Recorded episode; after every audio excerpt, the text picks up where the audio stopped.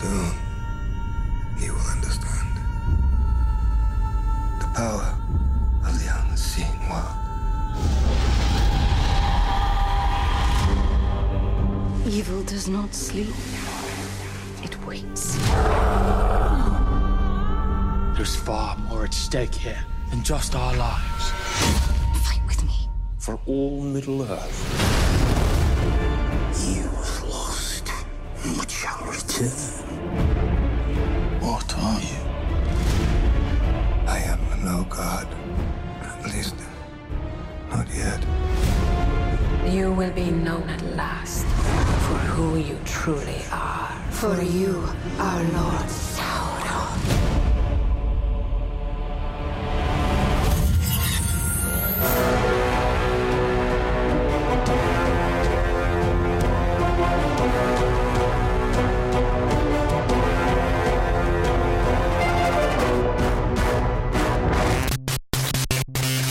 Hallöchen Ja. und herzlich willkommen zu den Reviews diese Woche. Der Luke ist da Hallo. und der Ted ist auch anwesend, aber darf nur Hey sagen bisher.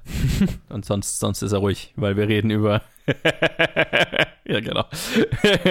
äh, wir reden über Lord of the Rings, The Rings of Power. Zwei weitere Episoden sind rausgekommen. Wir nähern uns schon dem Ende der, der Staffel. Yes. Mit schnellen Schritten. Nächstes Mal besprechen wir die letzten zwei Episoden. Mhm. Richtig? Korrekt. Yep. Ja, genau. Ja, es sind ja nur acht hier. Und wir haben die Episode 5, die heißt Partings, äh, unter der Regie von Wayne Yip. Äh, ja, Yip, Cast yip, haben wir jetzt schon, schon 10.000 Mal erwähnt, brauchen wir, glaube ich, nicht mehr nicht nochmal erwähnen. Äh, es ist eine, eine, eine Setup-Episode sozusagen für das, für das äh, große, für die großen Battles, die passieren in, in der nächsten Episode. Aber wir haben Galadriel, die ein paar numenorische Boys den Hintern versohlt. Wir haben äh, äh, Bronwyn, die ihre Leute im, in dem elbischen Tower in Sicherheit gebracht hat und dann haut die Hälfte davon ab, um sich den Orks anzuschließen und bezahlt böse dafür in der nächsten Episode. Wir haben ein bisschen politisches Infighting in Numenor und Elrond erfährt, dass er nicht grundlos nach Moria geschickt wurde, sondern dass die Elben Mithril brauchen, um Mithril, um irgendwie zu überleben, aber so richtig klar ist- wird's, also wurde es mal, also hab, also ja, sure. Es war Ja. sehr fadenscheinig. Ja. Durin staubt einen neuen Tisch für seine Frau ab und gleichzeitig laufen noch eine, eine äh, Island, äh, wie habe ich es beschrieben, gehört eine isländische Emo-Band äh, herum und äh, ist offensichtlich auf der Suche nach dem Stranger. Ach. Ja. Die, die genau. drei Dudes, die da Ja, einfach, ich habe gerade ja. gedacht, äh, war das tatsächlich eine isländische Emo-Band? So, wer Nein. weiß, wer weiß. ja, Das ist einfach nur Leute, ja. die genauso aussehen. Ja, ja, ist richtig. Und dann hatten wir noch die Episode 6 mit Udun, in der äh, alles passiert. In der, Udun. in der Moria, äh, was Moria, in der Mordor erschaffen wird. Die Orks greifen den Tower an, aber werden clever von Arondir ein paar davon zermatscht. Und die Menschen haben es geschafft, in ihr Dorf zurückzufliehen, bereiten da einen Hinterhalt für die Orks vor, schaffen es auch, die, die da ankommen, alle umzulegen. Aber dann stellt sich raus, das waren größtenteils die Leute, die Deserteure von der letzten Episode. Äh, ach, übrigens, äh, Episode unter der Regie von Charlotte Brennström. Klingt schwedisch, wenn du mich fragst. ja, ja. Genau, und gleichzeitig, äh, genau, und dann werden, kommen, kommt die wahre Ork-Armee und fängt an, die alle umzubringen. Und dann verstecken sie sich in der Taverne und alles scheint hoffnungslos. Adar stellt sich heraus, ist ziemlich, wahrscheinlich nicht, also ziemlich sicher nicht Sauron. Wir waren sehr falsch, die, letzten, die letzte Aufnahme. Das war, das war sehr daneben von uns. Ja, ja. Wir waren uns so sicher, holy shit. Ja, Aber er kriegt äh, das Schwert und gibt es dem, dem Deserteur und der äh, löst einen, äh, wie ich äh, dann hinterher gegoogelt habe, tatsächlich, so würde ein Vulkan zum Ausbrechen gebracht werden. Das ist realistisch. verrückt. Ja, wusste ich auch nicht. Aber durch die äh, sch sch schlagartige Ver äh, Ver Vergasisierung von Wasser, Verdampfen nennt man das auch. Dankeschön. Ne, ich habe äh, Chemie abgewählt damals. Äh, das schnell expandierende Gas Ja. bringt das alles zum Explodieren. So. Interessant. Okay, ja, ich meine, Ja. es, äh, es, sieht, es sieht realistisch aus, was passiert. Ja, aber ich, ich war nur so kurz, hä, müsste das nicht einfach den Vulkan löschen? Und dann aber, nein, Nein. dann, dann habe ich das gegoogelt und festgestellt, ah, ganz viele Leute haben das schon die Frage gestellt und eine Website hat einen Vulkanologen befragt und der hat gesagt, ja, das, das ist, wie das läuft. Löschen von Lava ist, glaube ich, nicht so ist einfach. Minecraft. ja, genau. In Minecraft bringt man eigentlich ständig Vulkane zum Ausbruch. So, ah ja, Lava, genau. hier. Ich mache einen Wassereimer rein. Also das, das geht schon auch, wenn das dann an, äh, ne, wenn das Ja. nicht in einem eingeschlossenen Raum ist und so, aber wenn das in einem, geschlossenen Raum ist und irgendwo hin muss, der ganze Druck, dann, Dann bricht es aus. dann, dann explodiert halt das an Ja. der schwächsten Stelle und das ist der, die Spitze. Also Ja. ähm, Der Schicksalsberg bricht aus. bricht aus und macht alles kaputt, was wir schön fanden.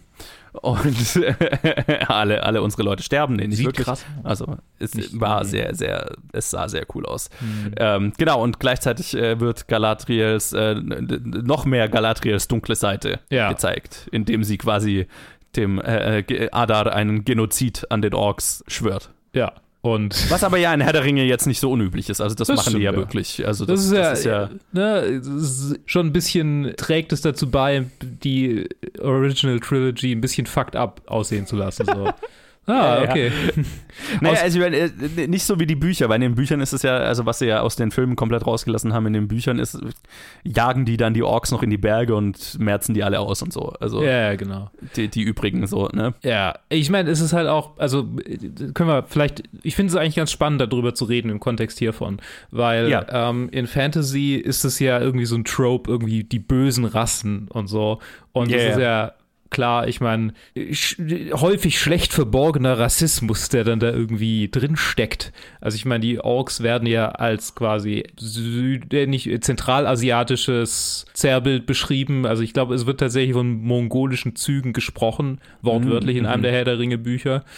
Und dann ist ja wirklich die Frage so, okay, in progressiverer Fantasy oder auch so in so Tabletop-Settings Ja. ähm, geht man da halt schon noch ein bisschen anders damit um oder versucht jetzt irgendwie rauszufinden, okay, alles klar, wie kann man hier so einen Graubereich finden oder, oder rausfinden, okay, was, äh, wie, wie würden Fantasievölker mit X umgehen, so, keine Ahnung. Und nicht einfach nur ein Schwarz-Weiß-Bild, so, das sind Unwesen, die äh, eine, eine Karikatur der Schöpfung sind und die fressen Menschenfleisch und whatever, so, also ne, Ja, ja. so einfach böse, böse. Und ich finde es eigentlich ganz spannend, dass wir mit äh, Ada jetzt jemanden haben, der so ein bisschen ein, eine Vaterfigur für diese immer noch in Universe extrem bösen Kreaturen irgendwie ist. Und gleichzeitig ist es auch so ein bisschen, wir haben, ich habe ein bisschen mehr Compassion jetzt für die Orks als vorher. Ja. Ich meine, ich, ich hatte zwei Gedanken dazu. Also, also auf der einen Seite, ne, klar, das, äh, Tolkien hat das ja, das ist so, das, diese Art von Fantasy mehr oder weniger entwickelt und, und mein Herr der Ringe ist halt basierend auf einem Bild von der Welt, in der es ein klares Gut und ein klares Böse gibt. So, ne? Ja. Und wir, wir sind alle gut und wir wollen das Böse bezwingen und so. Und ich finde das auch gar nicht so schlimm. So, ne? Aber ich finde es interessant, wie sich das halt inzwischen weiterentwickelt hat oder halt äh, inzwischen fühlt sich das halt zu binär an, zu naiv. So, Ja. ne? Also ich glaube, für, für ein 2022er Publikum Äh, ich meine, naja, äh, oder was halt, also beziehungsweise ein, ein, ein guter Teil des Publikums und offensichtlich der Leute, die, Fantasy machen, haben Interesse dran, das zu hinterfragen. Ja. Sag ich mal so. So, ja.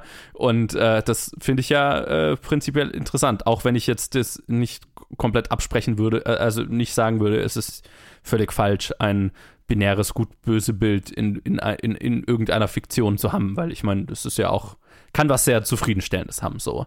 Ne? Aber ich, ich mochte es eigentlich, dass das hier so ein bisschen aufgebrochen wird, ohne es vollständig aufzubrechen, weil vollständig aufzubrechen wäre auch irgendwie falsch für das Universum. So, ne? Mhm. Also jetzt plötzlich irgendwie aus Sicht eines, eines, eines empathischen Orks das Ganze zu erzählen und die, die Orks äh, in ihrem Struggle für Akzeptanz oder sowas zu zeigen, das wäre im Herr der Ringe-Universum schon irgendwo fehl am Platz, finde ich. ja, Aber es, es war hier, ich fand, es war hier sehr, sehr smart gehandelt, dass es gerade genug war, um es interessant zu machen, um unsere guten Charaktere weniger oder komplexer zu machen in ihrer Moralität. Und gerade Galadriel, deren Arc ja von Anfang an daraus besteht, dass sie zu impulsiv ist, zu rachegetrieben, zu verschlungen von der Darkness, wie, wie Ada es ihr ja auch bescheinigt. Und auf der anderen Seite äh, unsere Gegner etwas menschlicher zu zeichnen. Ne? Mhm. Ähm, und auch Ada in seinem Bestreben, denen einfach ein, ein Homeland zu geben. So, und okay, Mordor ist quasi als Heimat für ein vertriebenes Volk Mhm. entstanden, ist halt schon. ja, macht es, macht es ein bisschen komplexer und spannender, finde ich. Ja. Aber wie ging es dir denn mit diesen zwei Episoden jetzt mal ganz generell? Ja, die Setup-Episode, ich habe es tatsächlich in einem Rutsch angeguckt, beide, weil ich die eine irgendwie verpasst habe. Dann habe ich sie direkt hintereinander angeguckt. Hätte nichts Besseres machen können. Ja. Weil die Setup-Episode ist tatsächlich einfach eine Setup-Episode. Als wir jetzt endlich die, die, ne, die Schlacht kriegen, auf die es so ein bisschen hingelaufen äh, ist, kam ich natürlich nicht umhin, an Helms Klamm zu denken, weil es natürlich sogar mit einer Zeitlupensequenz, in der wir alte und junge Menschen sehen, ein bisschen sehr on the nose war für mich. Und dann die Kavallerie, die sie rettet, das war schon. Ja. Okay, alles klar. ähm, It is Lord of the Rings. it is, it feels like, ja, dann hat sich ein bisschen angefühlt wie Star Wars Episode 7. Wir Ja, mhm. kopieren einfach die gleichen Beats, weil es doch das letzte Mal auch schon funktioniert hat. Gleichwohl fand ich die ganze Adar, äh, Adar, Adar, ich kann das, ich kann das stimmhafte R ist echt schwierig für mich. Als Schwabe lernt man nicht so. ähm, Adar finde ich super spannend. Fand ich sehr cool. Hat mir sehr gefallen. Die Schlacht war cool inszeniert. Als die Kavallerie kam, war es ein Aufatmen, auch wenn es irgendwie so war, ja, okay, jetzt müssen sie irgendwie gerettet werden, weil es kann jetzt nicht sein. so, das ist Herr der Ringe, so, die töten jetzt nicht alle. Hier, wir sind nicht in Game Ja. of Thrones, wir sind nicht in House of the Dragon. Die Nein. Leute überleben. Und dann aber der Twist am Ende mit dem Vulkan fand ich, fand ich echt klasse. Also den habe ich tatsächlich, ich, ich hatte nicht vergessen, dass der Typ das Schwert hat, aber dass es jetzt so richtig so- solche Auswirkungen hat quasi. In so Kurzer, also wirklich so ein, oh fuck, jetzt bricht der Scheiß aus. So diese, diese Plötzlichkeit der Ereignisse fand ich sehr gelungen. So, es hat sich ein bisschen angefühlt wie, ja, ja, okay, das ist ein guter Film über den Ausbruch des Vesuv. ähm, ist ja kein Film, ist ja eine Serie, aber ja. so. sonst, also es ist, ich, ich kann nicht, ich, ich habe schon irgendwie auf der Metaebene darüber gesprochen, was ich denke irgendwie. Ähm, ich habe das Gefühl, die Galadriel-Figur wird jetzt vielleicht eine, eine Entwicklung durchlaufen, weil bisher ist sie eigentlich immer noch im gleichen Modus gewesen und sogar noch Ja. ein bisschen eskaliert äh, im Verhör von Ada, was du ja schon angedeutet hast mit dem angedrohten Genozid. Also es ist nicht unbedingt, sie ist schon einfach so die Feldherrin, die hier kommt und alles niedermetzelt, was im Weg steht, weil ihr Bruder vor 10.000 Jahren getötet wurde. Und es ist halt, ja, äh, ein bisschen anstrengend manchmal, wenn, also haben wir schon ein paar Mal drüber gesprochen, dass ihr Charakter einfach nicht, nicht der beste bisher war. Also nicht der beste im Sinne von nicht der Protagonisten geeignetste, aus meiner Sicht zumindest, finde ich. Wir haben natürlich viele andere Protagonisten, Protagonistinnen und Protagonisten, aber sie ist irgendwie schon einfach sehr einseitig. Und das macht's manchmal anstrengend, wenn sie dann so viel gezeigt wird. Gleichwohl will ich natürlich auch über die ganze Numenor-Geschichte reden, weil die fand ich wiederum recht spannend. Es fängt eigentlich genau das auf, was ich mir gedacht habe, als die Serie angefangen hat. Oder nee, als wir nach, zum ersten Mal nach Numenor kamen und ich realisiert habe, so, ah, stimmt, das war ja so eine Insel. Das heißt, Aragorns Vorfahren sind eigentlich von woanders dorthin und sind dann aber die Könige geworden. Heißt das, die haben Imperialismus betrieben? Und in der Folge gibt es ja tatsächlich wortwörtlich den Typen, der da hin, hinsteht und sagt, äh, ja, also ist ja schon auch wirtschaftlich ganz gut, dass wir da hingehen. Keine schlechte Idee. So ist es. Das hat mir sehr gefallen. Ja, und ich habe gerade rausgefunden, hier äh, Maxim Baldry, der Is Isildur spielt, war tatsächlich der kleine Junge in Mr. Beans Holiday. Okay. Random. Sehr random. Ich habe gerade gedacht, woher kenne ich den eigentlich? So irgendwie, daraus habe ich ihn nicht wiedererkannt. Nein, nein, so gut bin ich nicht. Äh, aber das war Keine Chance. Nee, das war sehr lustig. Okay, ähm, nee, sorry, das sind meine Gedanken zu den zwei Episoden. Wie fandest du die beiden denn? Ja, äh, ähnlich. Also die äh, fünf fand ich ganz okay. Einiges darin hat mir ganz gut gefallen. Also ich, ich liebe nach wie vor alles, was mit Elrond und Durin zu tun hat. Das Mhm. ist einfach Highlight der Serie. Jedes Mal, wenn sie äh, zusammen on-screen sind, ist es Perfektion. Der, die Dynamik ist halt geil. Also Durin ist generell auch, wo, wo er da bei den Elben da zum Essen ist und dann den, den, den, den Streit um, mit dem Tisch im Prinzip anfängt. Das funktioniert für mich. Ich bin gespannt auf das, auf was das rausläuft jetzt mit, mit hier, ähm, äh, wie heißt der Elbenkönig? Äh, Gilgalad. Gilgalad, genau, was, was genau sein Deal ist, weil so richtig schlau bin ich noch nicht draus geworden. Aber ich habe das Gefühl, das ist vielleicht auch absichtlich. Ne? Also ich fand, Elrond hat das ein bisschen sehr schnell hingenommen, so dieses, äh, naja, wir brauchen das von den Zwergen, wo wir wo gar nicht wussten, also wo er noch gar nicht wusste, dass es überhaupt existiert, weil sonst sterben wir einfach alle.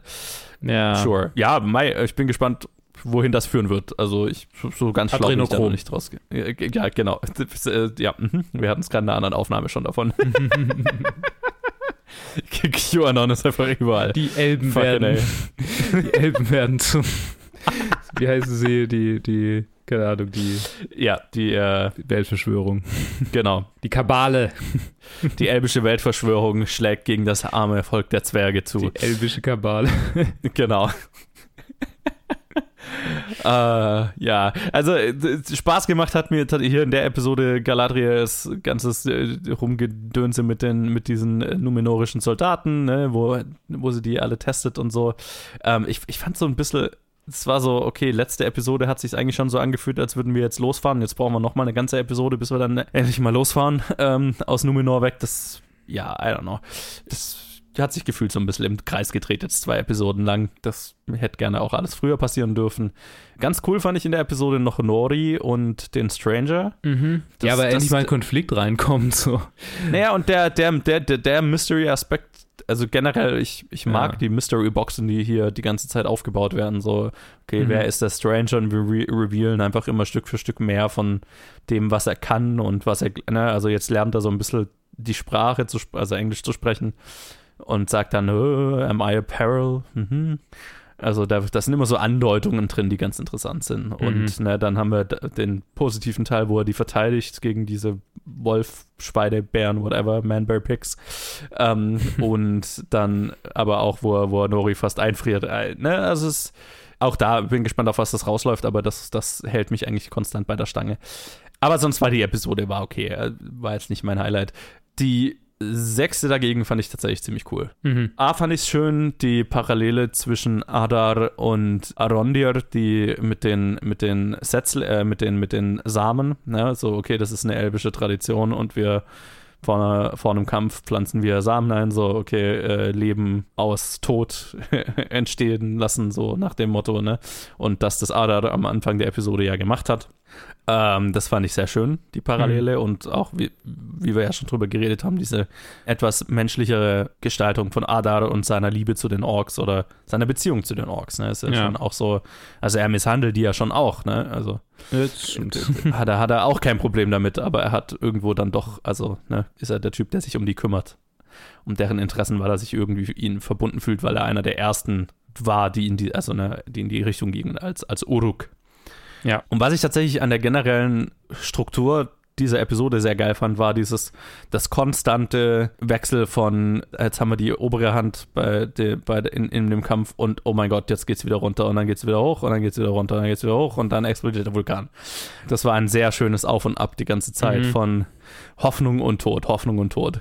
Fand ich sehr gut. Es hatte so ein Problem, dass, dass, dass auch späteres Game of Thrones ganz oft hatte, so äh, von wegen, okay, ihr müsst ein bisschen, und das habe ich, glaube ich, aus mehreren Fantasy- und Sci-Fi-Episoden, äh, äh, äh, Serien jetzt schon gezogen, dass ich glaube, oft noch klarer gemacht werden müsste, wie in Anführungszeichen Battle-Schlachtstrategie stattfindet, so, ne? Weil mhm. da gab es für mich so den Moment, okay, wir haben jetzt den Turm auf die geschmissen, aber was war der Hintergedanke dazu, dass es jetzt schlau war, unsere befestigte Position zu verlassen? Und wie sind wir an den Orks vorbeigekommen und haben uns darunter ins Dorf geschlichen? Äh, das waren lauter so Fragen, die halt so offen geblieben ja. sind die Magie. aber, ja, genau, also das war ähnlich wie bei Game of, Game of Thrones in den letzten paar Staffeln, wo, wo es dann immer so, ja, okay, es, es funktioniert. Hat bestimmt eine gute Erklärung. aber äh, ich tendiere dann ja schon dazu, sowas ganz gerne wissen zu wollen. Das war so eine Sache. Und generell, auch wie späteres Game of Thrones, muss man sich bei der Serie, glaube ich, auch dran gewöhnen, dass Dinge, die parallel erzählt, parallel erzählt werden, nicht unbedingt parallel stattfinden. Ne, wie Mhm. die Numenor-Geschichte, dass die dann plötzlich dann doch da sind, aber eigentlich ja, also das hat halt viel früher stattgefunden und deswegen sind die rechtzeitig da und who cares, das funktioniert. Ich muss, ich muss gerade lachen. Ich habe gerade ein Review gesehen, das definitiv ähm, von jemandem, der die Serie hasst, offensichtlich, aber der sehr witzige Line hat hier ähm, auf IMDb zu der Schlacht, zum Schlachtdesign. Ja. Äh, also der Titel der Review ist Shaun of the Orcs. Ja. Und äh, die Line ist Blow up the fortress, kill Ada, grab Bronwyn, go to the pub and wait for all of this to blow over. Okay, das ist sehr lustig. nice. ja, ich meine, ja. Also, äh, ne, das waren so meine, meine kleinen Gripes mit dieser, mit dieser Folge. Aber tatsächlich der größte Gripe, den so viele Leute hatten, so, was ich ganz oft gehört habe, so, hä, wie hat der Typ jetzt das Schwert bekommen? Ja, Das kam ja in der Folge vor. Also Ja, das wurde ihm- ich glaube, das haben Leute einfach nicht gecheckt. in die Hand gedrückt. Ja, genau. Er, hat, er drückt es ihm in die Hand und er sagt sogar, ich habe eine Aufgabe für dich. Also Ja. damit, hat- also das war der Teil, den ich gut, also den ich erklärt fand. So, ne? ähm, Äh. Und auch hier tatsächlich der Mystery Box Aspekt wieder. Ne? Okay, wir haben, ich war mir sehr sicher, dass das Sauron ist, Adar, aber jetzt tatsächlich, davor fand ich es immer so ein bisschen dämlich, alle Leute, die gesagt haben, ja, Halbrand ist Sauron, Mhm. aber wo Halbrand dann über ihm steht und ihm sagt, remember me. Ja, nee, also, nee. Ich weiß nicht. Vielleicht, vielleicht. I don't know. Ja, es fühlt sich mehr an wie eine Drax, wie heißt der, Drax the Destroyer. Bring me Thanos! Aber es, es würde für mich insofern Sinn machen, als wenn Adar wirklich glaubt, Sauron getötet zu haben und Sauron so geschwächt hat, dass der dann halt geflohen ist und dass Sauron seine Form wechselt und menschliche Formen annimmt und so weiter. Das ist Canon wohl im Buch. Also das macht er ganz Ja. häufig mal. Und dann quasi eine geschwächte menschliche Form angenommen hat und jetzt dann quasi da zurückkommt. Why not? Ich sag dir mal was. Ja. Eventuell werden wir das morgen erfahren und unsere ZuhörerInnen das schon lange Oh ja, wissen. das und denken, richtig. Alter, jetzt warum spekuliert ihr über irgendeinen Scheiß, den wir schon lange wissen? Das ist so korrekt. Oh mein Gott, wir sollten Also- das gar nicht tun. wir dürfen einfach nicht spekulieren, weil tatsächlich ja, wo das Review äh, rauskam, wo wir gesagt haben, ja, ja, der Typ ist ganz sicher Sauron, dann halt, als das rauskam, war schon zwei Tage lang eine Folge raus, also der, hier die fünf, wo das ja schon mehr oder weniger thematisiert war. Ja. Anyway, ja. I liked it. Me too, me too. Es ist, es ist nach wie vor, ich, ich mag die Serie sehr. Ähm, es ist so ein bisschen ein Up, ein Up und Down. Also Ja. von viel mag ich sehr. Äh, es gibt holprige Stellen, aber die, das ist halt- Positive überwiegt deutlich. Seichte Fantasy-Unterhaltung ist es für mich. Ja, ich, ich, was ich tatsächlich aber auch mag, ist, dass es so im, im schon einen Kontrast zu House of the Dragon hat, im Sinne von, okay, ne, wie du auch schon gesagt hast, äh, das hier ist mehr klassisches High-Fantasy-Gedöns äh, von wegen, okay, wir haben klareres Gut und Böse und unsere Hauptcharaktere sterben nicht jede Episode und Ja. ähm, es ist nicht, es ist nicht so politisches Infighting, sondern es ist groß angelegtes der König und die Menschheit gegen die Orks und das Düstere und Engel und Götter und bla bla bla. ja, ja. Diablo 3. Das ja, sure. nee, das ist, das ist cool. Das ist, das ist, das ist einfach so ein bisschen Vari Variabil Variabilität in dem Fantasy, was wir gerade kriegen, gibt. Das, das ist schön. Ja, finde ich auch. Macht mir sehr viel Spaß. Und apropos sehr viel Spaß machen, ich würde sagen, wir machen einen Trenner und reden über Über Ted.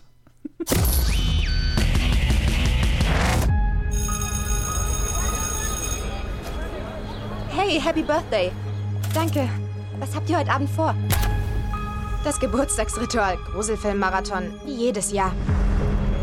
Wisst ihr, die Legende besagt, am 16. Geburtstag erhält eine Hexe ihre Kräfte. Das neue Jahr ist nun bereit. Icita copita mellaca mystica. Jungfrau, Mutter, altes Weib. Icita copita mellaca mystica. Wir rufen dich und flehen dich an, Icita copita mellaca mystica. Damit unser Wunsch sich erfüllen kann.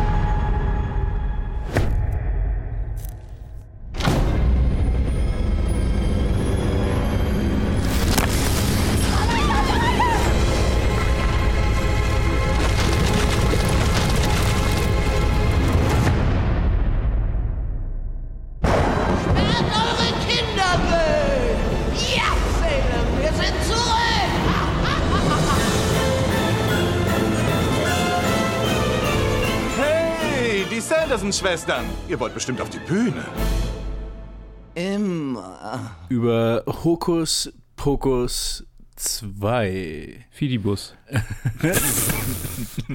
Äh, ja, äh, okay, yes. Ähm, es ist ein Disney Plus, äh, eine Disney Plus Sequel zu Hokus Pokus. Kennt ihn doch jeder, der Film von vor 30 Jahren über die drei Sarandon-Schwestern aus Salem, die Ja, da kam doch, sorry, dass ich unterbreche, aber kam da nicht ein Remake vor diesem Film jetzt? Oder- Remake. äh, Nicht, okay, vergesst es. Nee, nicht, dass vergesst alles, was ich gesagt habe. Nicht, okay. dass ich wüsste. Sorry, sorry. Auf jeden Fall haben wir hier eine Sequel. Nice. Im originalen Film sind es die drei Schwestern, Betty Midler, Sarah Jessica Parker und Kathy Najimy, äh, die nach 300 Jahren auferweckt werden und dann, ich glaube, keine Ahnung was machen. Die, die Jugend von den Kindern raussagen wollen, weil sie auferweckt Noch mehr Adrenochrom. Adrenochrom. Äh, oh Gott. Ich kann mich nicht wirklich erinnern. Ich, ich, ich, ich, ich, ich bin eine der Personen, die, äh, die einen gewissen Grad der Nostalgie gegenüber diesem Film spüren, weil ich kann mich erinnern, den als Kind oft gesehen zu haben mit meinen Schwestern, mit meiner Familie. Aber das letzte Mal schon so lange her, dass ich mich an nichts aus dem Film erinnern kann. Also an absolut gar nichts, Plot, plotmäßig. Aber jetzt hier eine Sequel mit der Regie von Anne Fletcher. Die kennt man von anderen Filmen wie zum Beispiel The Proposal oder 27 Dresses oder Dumplin. Äh, das war der neueste bis äh, bevor Hokus Pokus 2. Dieser Film hier. Es ist eine Disney Channel Version des ersten Filmes. Also die, die Schwestern kommen wieder zurück und haben wieder irgendwelche Absichten. Mitunter der aktuelle Bürgermeister der Stadt, der sieht genauso aus wie der Reverend von vor 300 Jahren, der sie aus, der, aus dem Dorf gejagt hat, weil wir haben jetzt auch hier ein kleines 5-Minuten-Intro, wo wir wirklich 300 Jahre vorher in Salem sind, mit den drei Schwestern, gespielt von drei sehr jungen Schauspielerinnen, äh, ich glaube so um die 12, 13 Jahre alt, was eine was eine sehr, das ist ein sehr amüsantes Intro erstmal. Und auch sehr schön gemacht mit den Mädchen, die das spielen. Aber auf jeden Fall sind wir jetzt wieder 300 Jahre später. Die sind wieder, irgendwie wurden sie auferweckt und wollen jetzt wieder Jugend herkriegen. Und jetzt sind wir halt an einem Punkt, ich kann mich an den ersten Film nicht wirklich erinnern. Deswegen weiß ich nicht, wie sehr ich ihn mit den Disney Channel Filmen aus den 2000ern, die ich kenne, vergleichen kann. Aber dieser Film hat hundertprozentig die Energie von den Disney Channel, so Halloween Town, so in die Richtung, High School Musical, also einfach diese Art von äh, ein Musical haben wir auch, hier haben wir auch so zwei, ich glaube ein oder zwei Musical Acts haben wir auch hier in diesem Film. Aber es ist sehr viel von diesem äh, Humor halt. Okay, Frauen aus von vor 300 Jahren kommen hier in die Zukunft und ah, es gibt Türen, die automatisch aufgehen und dann, oh shit, ist das Magie? Weil das sind ja Hexen und bla bla. Also da, da viele, viel vom Humor geht in die Richtung. Ein- Und es ist sehr, es fühlt sich alles so been there, done that an. Und das mit dem Kaviar, dass ich mich an den ersten Film nicht erinnern kann. Es fühlt sich einfach so generic an, also unabhängig davon, ob sie irgendwie Sachen kopieren aus dem ersten Film oder nicht. Der Film existiert halt einfach irgendwie. Es ist, und das ist irgendwie das Traurigste, was ich über diesen Film eigentlich sagen kann. Weil so wirklich irgendeinen gewissen Charme spüre ich nicht wirklich. Ich habe zwar eine vage Nostalgie im Kopf, aber ich habe mich jetzt, ich war jetzt irgendwie nicht, nicht begeistert von der Rückkehr der Schwestern, von, von dem Trio. Und ich kann auch nicht wirklich allzu viel Positives über den restlichen Cast verlieren. Wir haben hier äh, drei, so drei jugendliche Mädels, die auch irgendwie so ein bisschen spirituell oder beziehungsweise die halt so, ihr größtes Hobby ist es, in den Magic Shop zu gehen. Jetzt sind wir halt auch wieder kurz vor Halloween und da ist jetzt wieder so Magic und Scary Shit. Und äh, Big Twist hier in dem Film ist, dass der Typ, der den Shop leitet, den Magic Shop leitet, das Zauberbuch besitzt, das die Schwestern benutzt haben im ersten Film und Mhm. auch jetzt hier ähm, am im Intro dieses Films bekommen von einer Hexe. Aber ja, es ist so, es ist sehr, sehr generic. Es ist sehr vorhersehbar. Alle Witze sind sehr vorhersehbar. Nichts hat mich überrascht. Kein einziger Joke, kein einziger Plotpoint. Und es, das fand ich einfach so schade, weil es fühlt sich halt wirklich so fast schon wie irgendwie so hirnlose Unterhaltung an. Weil irgendwie schlecht gemacht ist es nicht, in dem Sinne. Also das ist, also es sind hier keine schlechten Performances, es ist jetzt nicht irgendwie so ein super schlechtes Skript oder so. Es ist einfach so, hm, achselzuckend irgendwie. Ich, ich habe halt irgendwie nichts zu sagen. Ich habe nichts, worüber ich mich aufgeregt habe und nichts, worüber ich mich gefreut habe. Und es ist irgendwie, äh, Ja, damn. das ist ja fast das Schlimmste. Ist ja fast das Schlimmste, vor allem wenn man halt bedenkt, okay, das hätte einfach eine schlechte Sequel zu einem 30 Jahre alten Film sein können, aber es ist so eine, also es ist eine langweilige Sequel zu einem Film, der wirklich, also der schon eine Art Kultstatus hat. Ich weiß gar nicht, ob er, ja doch, wird schon Disney gehören, aber zu der Zeit, als er 93 rauskam, ich weiß nicht, ob er doch hier, hier. Doch, doch, das war ein Disney-Film. Ja, ja, genau. Und der schon so einen Kultstatus hat. Das ist so ein Film, der halt, der halt zu Halloween dazugehört. Den hat man halt also, Joe hat vorhin erwähnt, dass er den noch nicht gesehen hat, also bei ihm wahrscheinlich nicht. Aber Nein. bei uns, keine Ahnung, keine Ahnung. Daheim, ich, ich, ich, kann, ich kann mir schon gut vorstellen, dass ich und meine Schwestern den irgendwie jedes Jahr zumindest einmal gesehen haben, als halt so im Oktober, als er halt irgendwann mal gezeigt wurde. Und der hat sich halt auch dementsprechend auch so lange gehalten, dass man halt 30 Jahre später gesagt hat, machen wir eine Sequel. Und äh, aber sich halt dann, keine Ahnung, irgendein, irgendein, vielleicht irgendein Disney Channel Skript von, von vor 20, 15 Jahren genommen hat und dann einfach irgendwie so dem das hier draufgeklatscht hat, um ein bisschen zu modifizieren. Also es fühlt sich einfach so lazy an und Okay. so enttäuschend in dem Sinne. Wahrscheinlich enttäuschend für alle, die sich auf diesen Freund, äh, auf diesen Film gefreut hätten. Aus meiner Sicht kann ich gepflegt sagen, spart, ihr, spart euch den.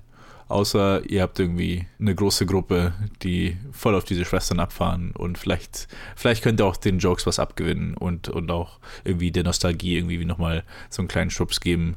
Kannte ich mir schon vorstellen, aber bei mir hat es halt leider nichts gezogen und es war halt einfach nur eine sehr, eine sehr öde Veranstaltung, so die, die 90 Minuten, die der Film lang ist. Oder nicht mal, es ist ja fast 110 Minuten, die der Film lang sind. Also es geht schon auf die zwei Stunden zu. Oh, Ich würde eher okay. sagen, nur in guter Gesellschaft, damit ihr euch dann gegenseitig bespaßen könnt, wenn es der Film selber nicht schafft. Alleine würde ich mir den Film nicht anschauen, da würde ich dagegen raten. What can you do? Ähm, es kann nicht alles großartig sein. Oder es kann nicht alles irgendwie Emotionen heraus hervorführen. In irgendeiner Weise. Irgend, irgendwann müssten halt die Sachen sein, wo man einfach nur sie anschaut und sie halt äh, vergisst. Und vielleicht merkt ihr, dass ich so wenig über den Plot rede, weil ich kann mich ja kaum an diesen Film erinnern. Ich habe ihn vor zwei Tagen gesehen. Oh nein. Also, Oh, sorry.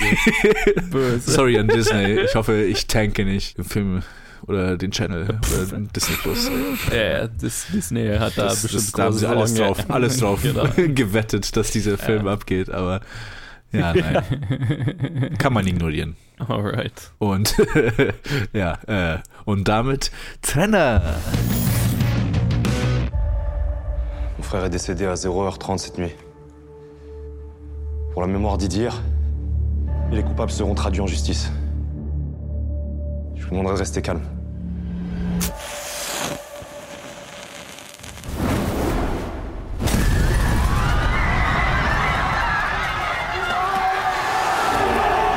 Il est inadmissible d'imaginer que les policiers protègent leurs collègues et prétendent ne pas savoir qui a fait ça dans ce quartier d'Athéna où tout le monde se connaît.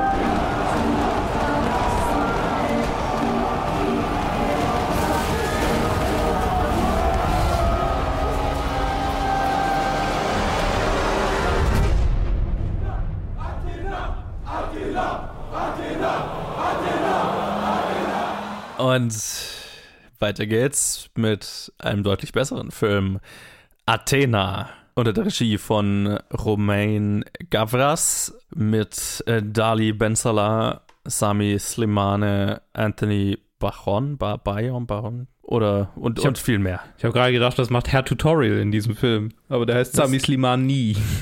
Ah, aha, nee, das, das ich glaube nicht, dass das der ist. Nee, ist er nicht. Ähm, und es ist ein Film, der hatte gerade erst in Venedig seine Premiere und ist jetzt auf Netflix schon raus und handelt von drei Brüdern im Prinzip und einem Uprising, einem Aufstand. Nämlich wurde der jüngste der drei, also ne, es waren eigentlich vier Brüder, der eine war noch ein Kind und äh, der Film beginnt damit, dass dieser gerade, also das Kind gerade durch Polizeigewalt ums Leben kam. Und wir haben dann den ältesten Bruder, der auch bei der Armee ist, war, oder irgend, irgendwas in die Richtung. Und der so ein bisschen zu Ruhe, äh, ne, weil die, die ganze, das ganze Viertel, in dem die sind, schon sehr aufgebracht ist, deswegen ein bisschen zur Ruhe gemahnt. Und äh, dann äh, eskaliert das Ganze sofort in einen äh, gigantischen feurigen Aufstand, den sein äh, kleinerer Bruder äh, angezettelt hat. Und äh, in den ersten fünf Minuten dieses Films wird das Polizeirevier äh, gestürmt, komplett zerlegt. Die Aktivisten ziehen sich in das ein Viertel zurück, haben das komplett verbarrikadiert und es beginnt ein gigantischer Standoff mit der Polizei und das ist äh, absolut irre gefilmt. ich habe das nicht mal einsatzweise adäquat genug beschrieben, wie geil das Ganze gedreht ist. Ja. Ja, und ich würde sagen, bis dahin, genau, Standoff mit der Polizei, Konflikte zwischen den Brüdern und äh, deren ja, unterschiedliche Ansichten über die äh, Situation und wie damit umgegangen werden sollte. Ted, wie hat dir der Film gefallen? Ich habe ihn ja gerade erst vor ein paar Stunden äh, fertig geschaut.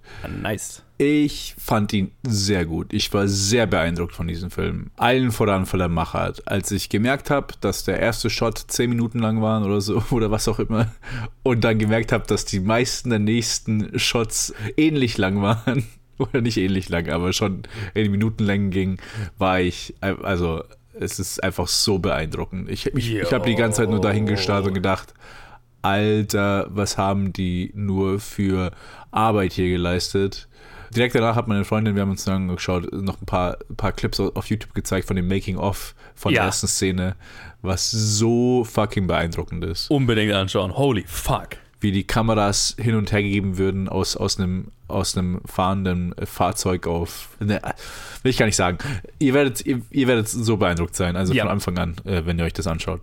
Ich muss sagen, dass ich bis zum Schluss sehr mit dabei war. Und dann zum, das wirklich das Ende, Ende mir überhaupt nicht gefallen hat. Äh, Oh, okay. Und ich das, ich war, ja, ich will nicht sagen, dass ich sauer geworden bin, aber ich da ziemlich enttäuscht war und dann auch Hm. irgendwie den restlichen Film in, in, in ein anderes Licht geschoben habe, wo ich dann äh, so ein bisschen enttäuscht von, wo ich, als ich dann am Ende drüber nachgedacht habe, mir wahrscheinlich am Ende gedacht habe, ich hätte mir ein bisschen mehr Auseinandersetzung mit, mit der eigentlichen Thematik, weil der Film fängt ja mit, wie du gesagt hast, mit einem Tod aufgrund von Polizeibrutalität an. Das ist der, der Stein, der alles ins Laufen bringt.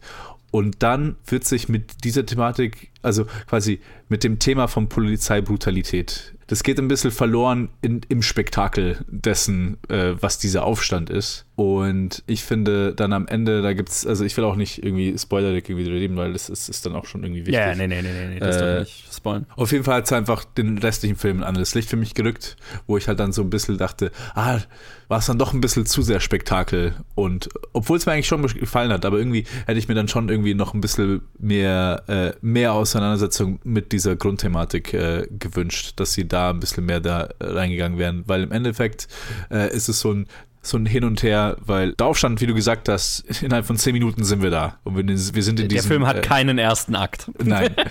Wir sind da in diesem Nachbarblock, wo es, wo es fucking losgeht. Und dann wird es quasi weitergeben an die zwei bis drei Brüder und mit welchen Motivationen gehen sie an die Situation ran? Wie werden sie da getrieben? Was treibt sie und was äh, und diese Triebe, die sie, die sie in andere Richtungen setzen, inwiefern knallen sie gegeneinander in dieser Thematik? Also wir haben, Yes. wir haben, wir haben den jungen Bruder, der quasi diese ganze Rebellion plant und anzettelt und quasi der, der, der Leiter ist. Wir haben dann, wie gesagt hast, einen, den älteren Bruder, der irgendwie ist oder war beim Militär, kommt aus Mali zurück und versucht die Stimme der Vernunft zu sein. Und dann haben wir noch einen Bruder, der einfach ein auf großem Maße ein, ein, ein Drogendealer ist, der halt noch sein, seinen Stoff irgendwie aus, raus, rauskriegen will, bevor die Polizei da einrückt. Der, der Äh, keinen, kein Teilnehmer des Konflikts auf irgendeiner Seite ist, sondern sein eigener, seine eigene Partei ist, die Ja, genau. Seine eigene der einfach Partei. nur sein Business be beschützen will. Genau, genau. Und so eigentlich auch voll abseits auch von dem Tod seines, seines Bruders. So, Ja, man, man ja. fühlt es, also er ist so richtig nur, es, das, er ist die Person, also ich lebe für mich und nur für mich und das ist, Ja. hier geht es nur um mich. Und dann sind wir halt in dieser Situation. Und es hat mir alles sehr gut gefallen. Die Inszenierung, die fucking Arbeit, die da reinging. Ich war durchgehend einfach nur super beeindruckt. Und halt auch in der Dynamik zwischen den Brüdern war ich halt auch, äh, also an, an Herz fehlt es diesem Film halt auch nicht. Also Nein. überhaupt nicht. Und das war extrem halt auch, äh, wie soll ich sagen, impactful. Bei vielen Szenen war ich auch geschockt, in welche Richtung es gegangen ist, weil ich so die Sachen nicht erwartet habe. Also ich war wirklich sehr, sehr positiv ja, ich will nicht sagen überrascht, weil ich habe gehört, dass der Film gut sein soll. Mhm. Ich bin mit, mit, mit relativ großen Erwartungen reingegangen, aber die wurden definitiv übertroffen. Und ich war, also, ich wünschte, den könnte ich mir im Kino anschauen. Ich wünschte, den könnte ich mir im Kino anschauen. Yes. Ach du Scheiße, wer, wer, Es ist ein, kriminell, dass der nur auf Netflix ist. ja, absolut. Absolut. Aber ja, äh, an, jetzt gebe ich an dich. Wie fandest du den Film? Darf ich kurz reingrätschen und sagen, Ja. ganz kurz, der Typ hat vor allem Musikvideos und Parfum-Werbevideos gemacht. Also Ja. er hat davor nur zwei Spielfilme gedreht und halt fürs Yves Saint Laurent und, und Dior äh, Ja. Parfum-Werbespots gedreht. Krasser Typ. Ja, und er ist äh, Sohn von einem sehr bekannten griechischen Filmemacher. Also Ah. schon Filmemacherfamilie. Ach, deswegen, ah, daher kenne ich den Nachnamen. Ah, Ja, ja, ja, äh, von wie heißt der Costa Costa Gavras? Costa? Costa Gavras, ja, genau. Ja, genau. Der ja. zum Beispiel Sie gemacht hat, also der auch sehr, sehr, sehr politische Filme äh, macht. Oder Ja, ja, total in der Tradition seines Vaters. Macht er hier weiter. Ja. Ja, also du fandst den Film ja schon sehr, sehr gut. Ähm, ich fand ihn noch besser. also äh, ich habe diese Woche ein, also zwei Reviews gibt's dann erst in zwei Wochen von, von uns jetzt, aber ich habe in diese, dieser Woche so viele, also drei Filme gesehen, die instant Top 10 des Jahres waren. Das ist, das war eine krass gute Woche bisher. Also wie gesagt, zwei der Reviews kommen dann in zwei Wochen, aber das ist einer davon. Holy fuck, war der gut. Und mir ging es genauso wie dir. Ich habe davor gehört, der ist ein super guter Film und der Opening Shot ist irgendwie mind-blowing. Ich bin mit dieser Erwartung reingegangen und die wurde nochmal übertroffen.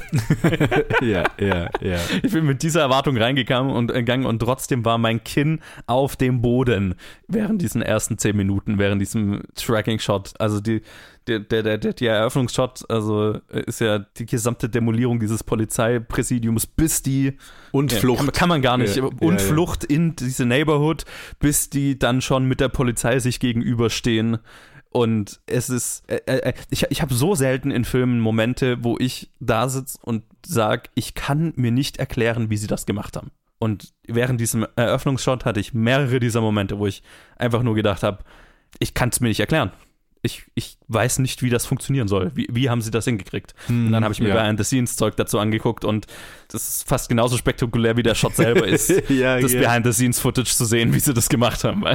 Alter Schwede. Und dann hört der Film ja nicht mehr auf, die ganze, äh, äh, die ganze Publicity ist um diesen Eröffnungsshot, aber der Film besteht ja nur aus solchen Long-Takes. Und da sind noch andere dabei, die mindestens genauso beeindruckend sind. Aber klar, der, der Eröffnungsshot ist schon ein, ein Flex oh, sondergleichen. Die Story ist auch sehr gut. es ist sehr angelegt wie so eine griechische Tragödie. ne? Also du hast einfach diese, du hast diese drei Brüder gefangen in diesem Spannungsfeld dieser Neighborhood, der äh, Polizeigewalt, der die generell ausgesetzt sind und auch anderer Gruppen, sagen wir es mal so. wir versuchen ja spoilerfrei zu halten, ähm, aber halt auch repräsentiert durch den einen Bruder, der ein Dealer in, in, diesem, äh, in diesem Ding ist und sein eigenes Business äh, da betreibt, mehr oder weniger, aber ja auch Teil vom Problem ist gleichzeitig. Also du hast diese drei Brüder, die gefangen sind in diesem Spannungsfeld diese, dieser sozialen Umstände und sehr unterschiedlich damit umgehen, aufeinanderprallen und irgendeine Art von Wandlung erfahren. Mm, ja. Und ich habe gesagt, griechische Tragödie. Also das Ganze ist jetzt nicht, ist kein happy, kein Feel-Good-Film. Sagen wir es mal so. Und das hat mir richtig, richtig gut gefallen. Also es hat auch so ein bisschen gebraucht, bis ich das gecheckt habe, äh, was, was genau. Also ich meine, das ist eigentlich von Anfang an klar, aber bis ich, bis, bis sich so diese Dynamik zwischen den Brüdern so entwickelt hat, das war, hat ein bisschen gebraucht, bis ich, bis mir klar war, ach ja, das ist, worauf der Film raus will. Interessant. Und ähm, als das geklickt hat, war es noch, was, was fand ich es richtig, richtig gut. Ja, also du hast ja gesagt, der Film hat total viel Herz und das ist, also es ist ein sehr leidenschaftlicher Film, ne? Der hat Mm, was zu sagen und er sagt es laut. und mit so viel Flair, dass du nicht weggucken kannst. Ne? Also es ist äh, ja, das total. Gegenteil von einem äh, naturalistischen Drama. ne? Das Gegenteil von so, äh, keine Ahnung, Italian Neorealism oder sowas, was ja ein ähnliches Thema behandeln könnte, aber halt dann so sehr Kitchen Sink Drama. Und hier ist es halt das absolute Gegenteil. Das ist Maximalismus. Ja, ja, total. Ich habe ja, äh, ich, äh, ich hatte ja erwähnt äh, vorhin vor unserer Aufnahme, dass ich mir die Schlacht von Algier, Oh, im, ja, genau. als ich die im Kino Mhm. gesehen habe, was ja auch, ich sag mal, wo es um ähnliche Sachen geht. Da geht es dann um französischen Kolonialismus in, in Algerien und die Unterdrückung und äh, die, der Widerstandskampf, der da daraus er erfolgt.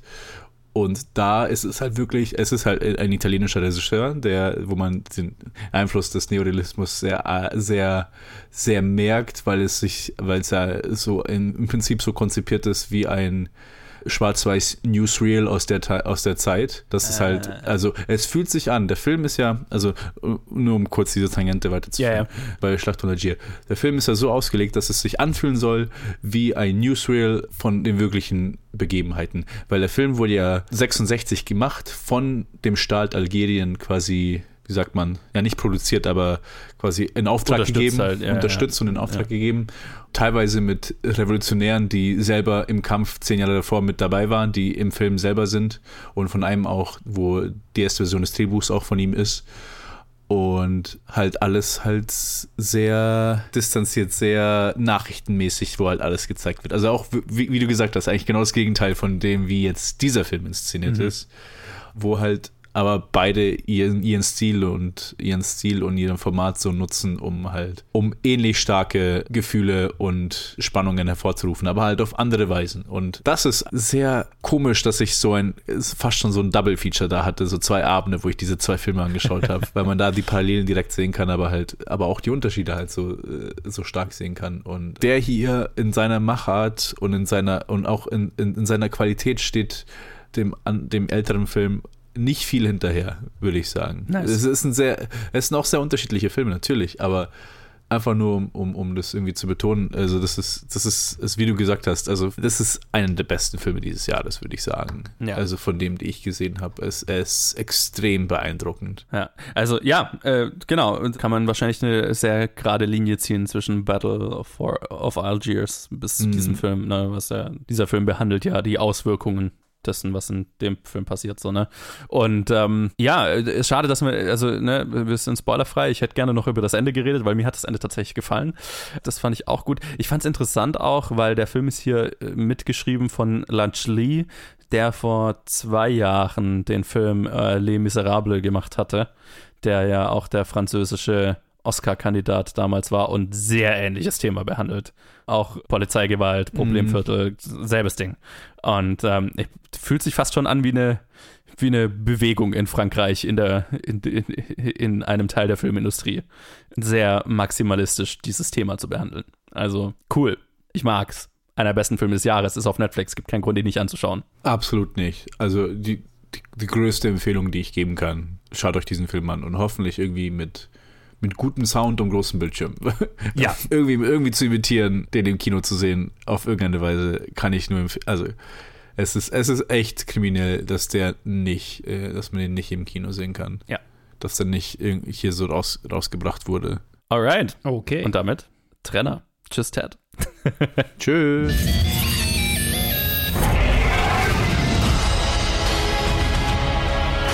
Your family has dragons.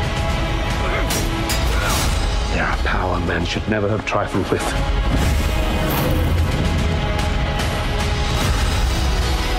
If Rhaenyra comes into power, she can cut off any challenge to her succession.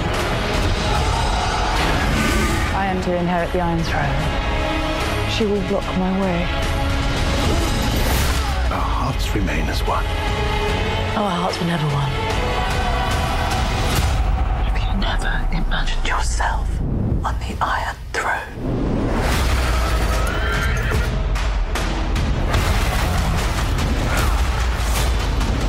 Where is duty? Where is sacrifice? Now they see you as you are. Hot D, Episode 6 und Episode 7 sind heute unsere acht? in äh, und Episode 8. Äh, Bin ich, bin ich, bin ich. Ja, ja, 7 und 8 sind wir. 7 und 8. Ah ja, ja nein. sorry. Nein, nein, nein, wir, sorry, 6 und 7. 6 du und hast 7. völlig recht. Nee, nee, nee. Ich, ich laber Bullshit. Äh, Episode 6 und Episode 7.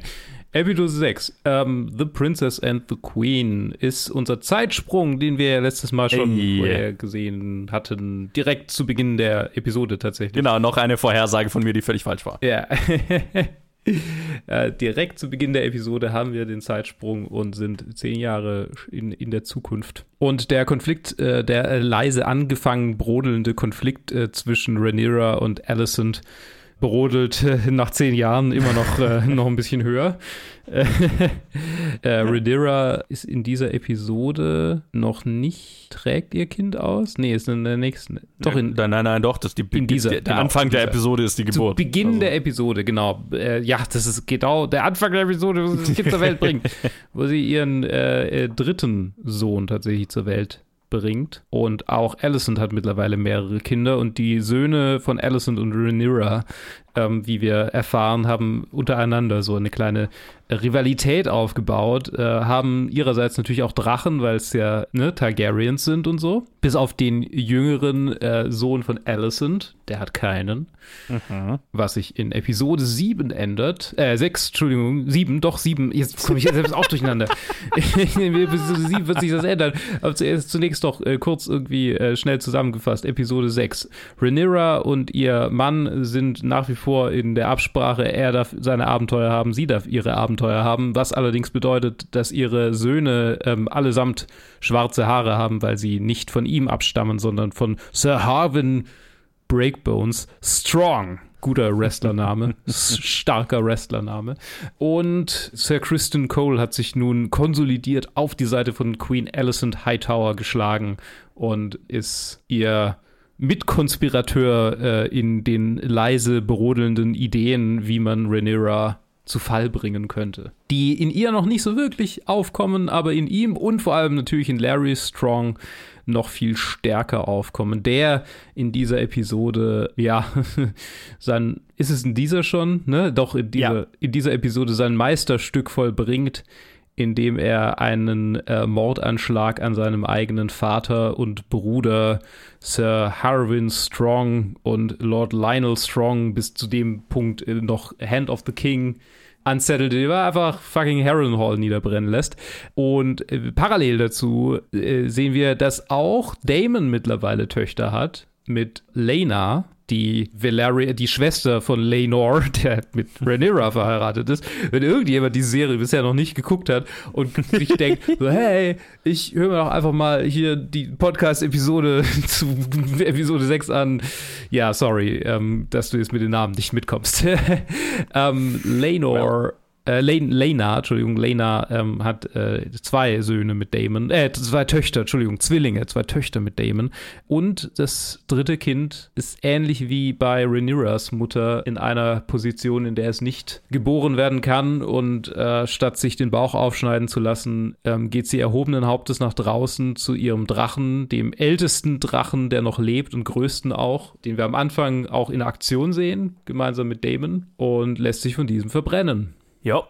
Ja. Noch eine äh, Ehefrau von Damon, die in einer Episode eingeführt wird, sehr, sehr cool ist und dann äh, die Episode nicht überlebt. It's a thing. Fast so, als wäre sein Name, hätte sein Name irgendwas zu bedeuten. Ähm, äh, das sind, glaube ich, so die Major Beats in der, in der Episode. Ah, ja, genau. Also ich meine, die Rivalität zwischen den Jungs. Ähm, es gibt quasi die eine Situation, in der Jace und Luke irgendwie äh, äh, und Aegon natürlich, also vor allem Aegon, der quasi der große Bruder, seinem kleinen Bruder Aemond, zusammen halt mit seinen, wie sagt man, Lickspittles, äh, die ja quasi noch, noch nicht so richtig Rivalen sind, sagt, hey, du hast doch keinen Drachen, wie wär's mit diesem Drachen hier, ein mächtiger Drache und ihm dann ein Schwein quasi mit an dessen Flügel dran gepappt haben vorführt, er wird ein bisschen gebullied. So, und dann wird die Rivalität, bevor dann Sir Harvin Strong verbrennt, als auch tatsächlich, muss man sagen, ein Charakter, mit dem Daenerys, äh, Daenerys sage ich schon, mit dem Rhaenyra was hat, der in dieser Episode eingeführt wird. Nicht direkt eingeführt wird, er wurde schon in einer anderen Episode gezeigt.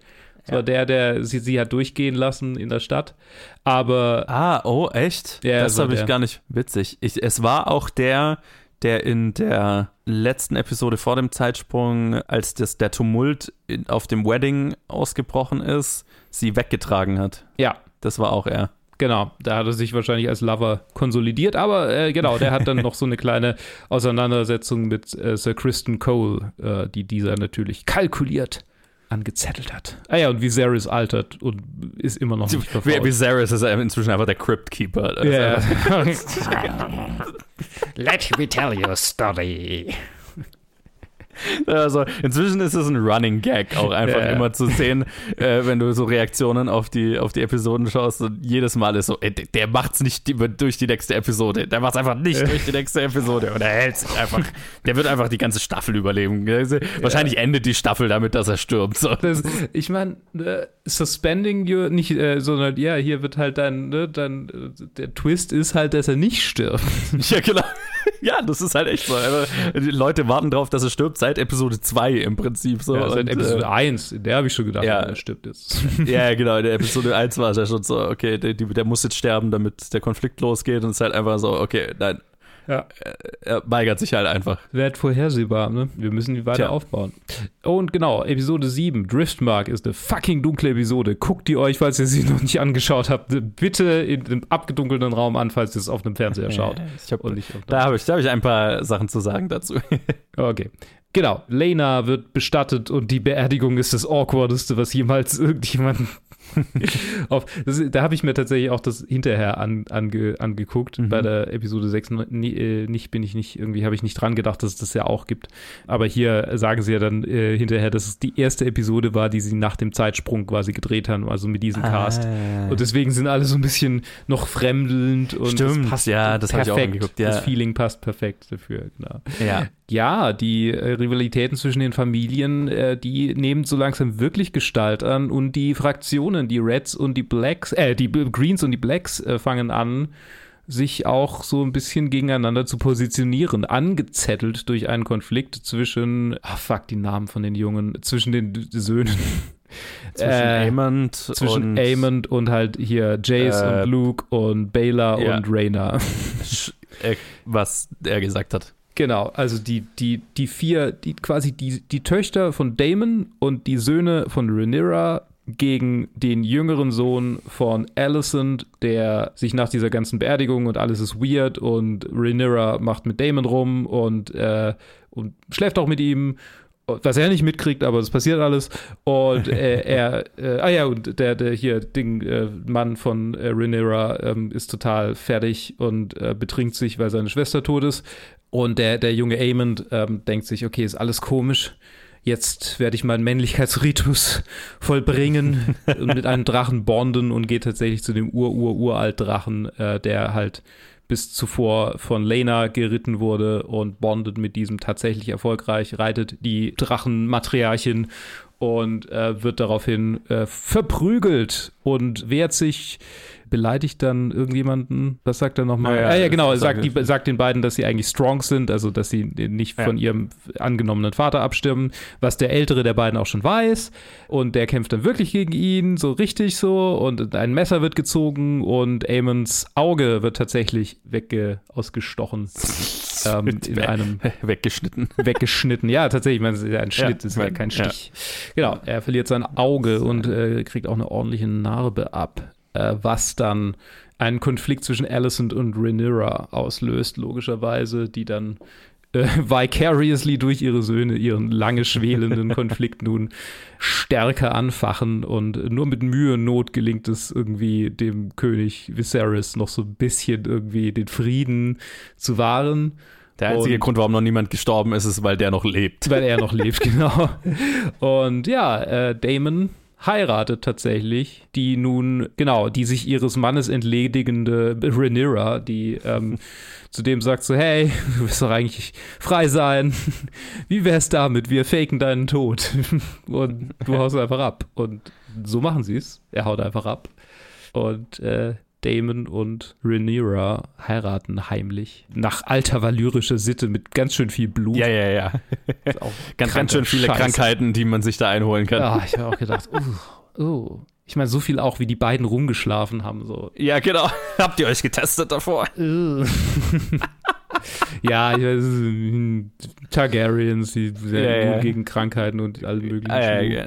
Also gegen Feuer auf jeden Fall. Weil die machen danach ein Bad im Feuer und dann ist alles. Ja, ja, genau. Das reinigt. Ja. Mhm. So, wie fandest du denn die beiden Episoden? Ziemlich gut.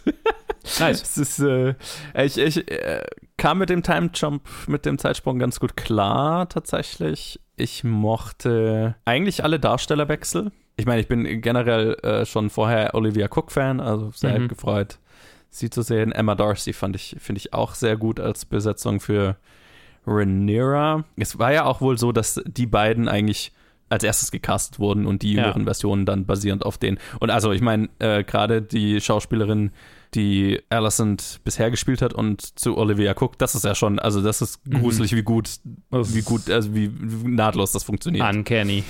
Ja, das ist schon sehr krass. Ähm, aber generell, also äh, äh, das Casting hat für mich sehr, sehr gut funktioniert. Es ist schon alles so ein bisschen soapy.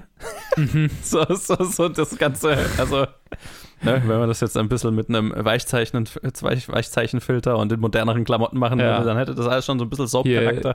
Aber The Slap. ja. genau. Aber äh, ich mag's ja auch. Also das ist äh, die Art von Soap, die ich mir, die, die ich mir auch geben kann. Und ja, ich, ich, ich genieße es sehr, wie sehr äh, Viserys, nee, wie heißt er? Ist es Viserys? Ja, ja, genau. Wie, wie sehr Viserys einfach zerfällt vor unseren Mhm. Augen und einfach sich weigert zu sterben. Ist einfach. Und ich liebe, ich, Paddy Constantine, low-key MVP dieser Serie bisher. Also ich finde, wie er Viserys spielt über so einen langen Zeitraum, Ja. der einfach konstant verrottet. Einfach ver verrottet, auch mental, in dieser Episode hat er oder in der nächsten hat er dann so ein paar mentale Slip-Ups, ne, dass Ja. er Alicent Emma nennt und so, Mhm. sogar schon und halt die ganze Zeit versucht er nur das Kartenhaus irgendwie zusammenzuhalten, aber es ist eigentlich schon zerfallen, so, und, aber er merkt es noch nicht.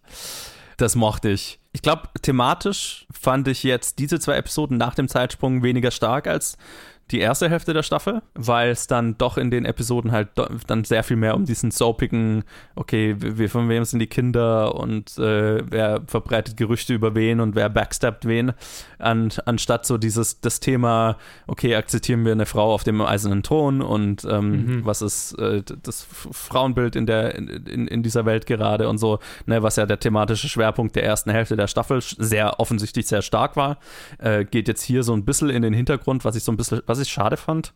Ähm, ich glaube, deswegen sind die Episoden bisher so ein bisschen schwächer für mich als, als jetzt im Schnitt die erste Hälfte der Staffel. Ganz leicht, aber das Backstabby Mayhem äh, kann ich natürlich auch genießen. Die siebte Episode hat mir auch ziemlich gut gefallen. Also, das, es ist schon, ich, ich finde es sehr unterhaltsam zu sehen, wie das Ganze halt einfach eskaliert. Mhm. Wie gesagt, in seiner sehr soapy Art, aber wie das Ganze eskaliert. Übrigens, äh, noch zu dieser, zu der sehr, zu den sehr, dunklen Sequenzen. Das fand ich nicht sehr geil umgesetzt, aber ich Mhm. weiß, warum es so umgesetzt wurde. Das sind alles Day for Night Sachen. Mhm. Tatsächlich. Ja. Finde ich, sieht man auch sehr offensichtlich. Ja. Und ich bin mir ziemlich sicher, ich weiß, warum sie das gemacht haben. Nämlich, weil in den, der Großteil dieser Nachtsequenzen Kinder vorkommen, Ah. die nicht nachts drehen dürfen. Ja, okay. Und du bist halt am Strand draußen. Also ich schätze mal, das liegt am Ende alles an Amond, an dem Schauspieler von Amond, Mhm. weil ne, das halt steht im Drehbuch, okay, der bondet mit dem Drachen am Strand. Und dann bist du gezwungen, okay, der muss irgendwie nachts am Strand sein. Wir dürfen nicht mit ihm nachts drehen, also müssen wir Stay for Night drehen.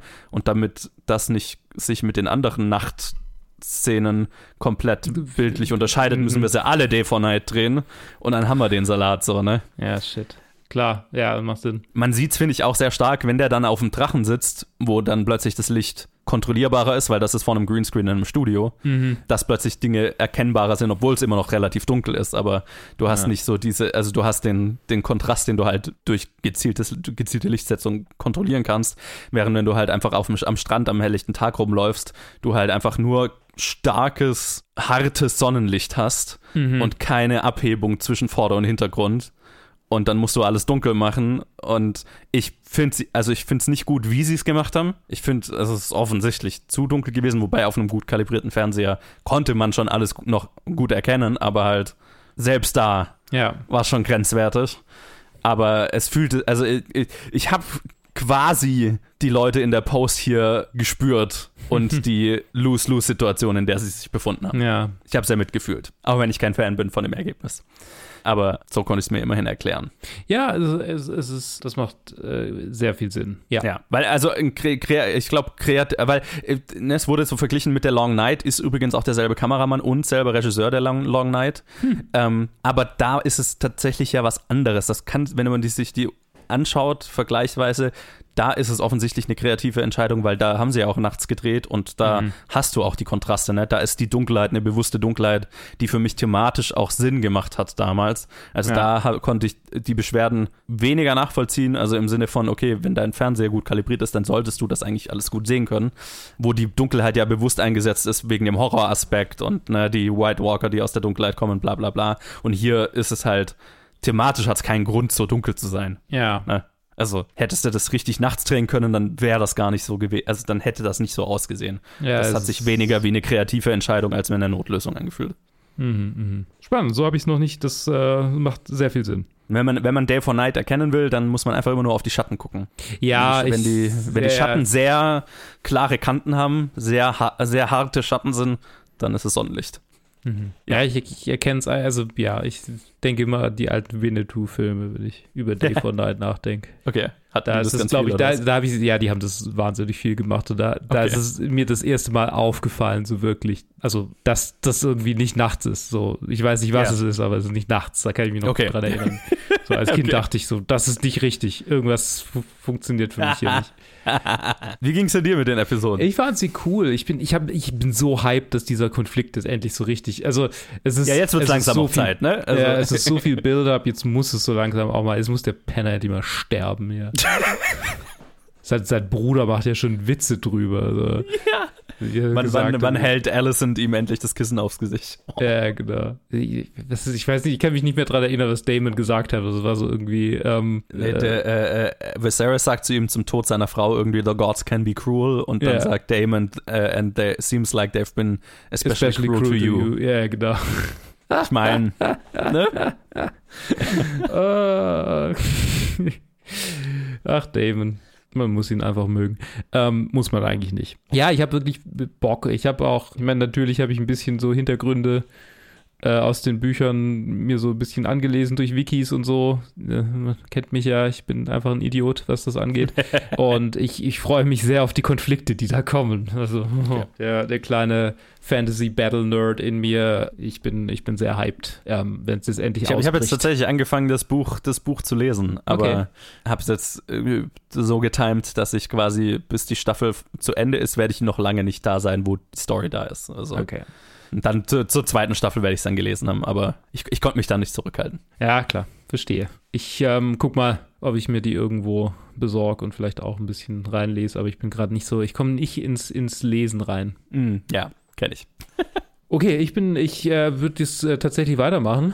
Oder hast du noch irgendwas zu den zwei Episoden zu sagen? Also, äh, äh, Wir haben ja noch eine Review. zwei sogar. Ähm, Zwei sogar, ja genau. Entschuldigung. Nein, ich, äh, es ist, äh, äh, ja, nein, ich, äh, ich, ich mag's, ich mag's. Ich bin nach wie vor sehr dabei. Es ist ein bisschen abgefallen im Vergleich zum ersten Teil der Staffel, einfach weil the der thematische Schwerpunkt mir so ein bisschen gefehlt hat in diesen zwei Episoden. Mhm. Aber das, äh, der, der Zeitsprung hat für mich gut funktioniert. Es wird ja wohl zur nächsten Episode nochmal eingeben. Ich hoffe, dann Ja. ist aber auch mal gut, weil tatsächlich, ne, so, ein- also ja, jetzt sollten wir irgendwo ankommen, habe ich das Gefühl, ne? Also das, die, diese ganze Rumgespringerei hat bisher finde ich, hat für mich, hat es für mich eigentlich immer gut funktioniert, einfach weil es sich so organisch angefühlt hat, so, okay, wir machen ein Setup zu dem, was dann da kommt.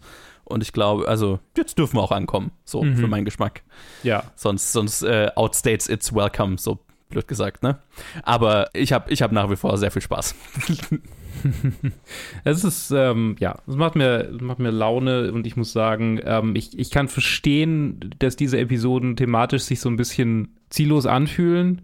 Ich glaube, sie sind halt nochmal, sie sind der Setup für diesen, für diese Timeline. Wir haben zwei quasi. neue Piloten gehabt, ja, ja, Ja, also genau. total. Und das meine ich auch, der, Zeitsprung hat funktioniert, aber wir sollten, also jetzt bin ich auch so ein bisschen Zeitsprungmüde, weil wenn wir jetzt nochmal einen größeren Zeitsprung machen, müssen wir wieder einen neuen Setup machen, so, ne? Also Mhm. alles gut, aber ich hoffe, sie landen jetzt einfach diese Staffel nochmal schön und dann ab der nächsten Staffel ist ja dann sowieso Zeitsprünge, sind die Zeitsprünge eh rum. Mhm. Gut, dann bin ich, äh, ich bin genauso hyped wie du. Ich freue mich auf die nächste Episode. Ich würde sagen, wir machen an diesem Punkt einen Trenner. Das wird eine Titelstory. Titelstory. Du machst das mit Bogenius zusammen.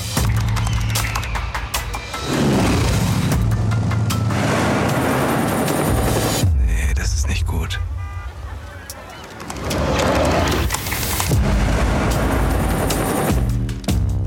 Stimmt was nicht mit dem Text von Lars. Bitte? Du behauptest, dass Lars was erfunden hat? Alles, was wir hier schreiben, wird auf Herz und Nieren geprüft.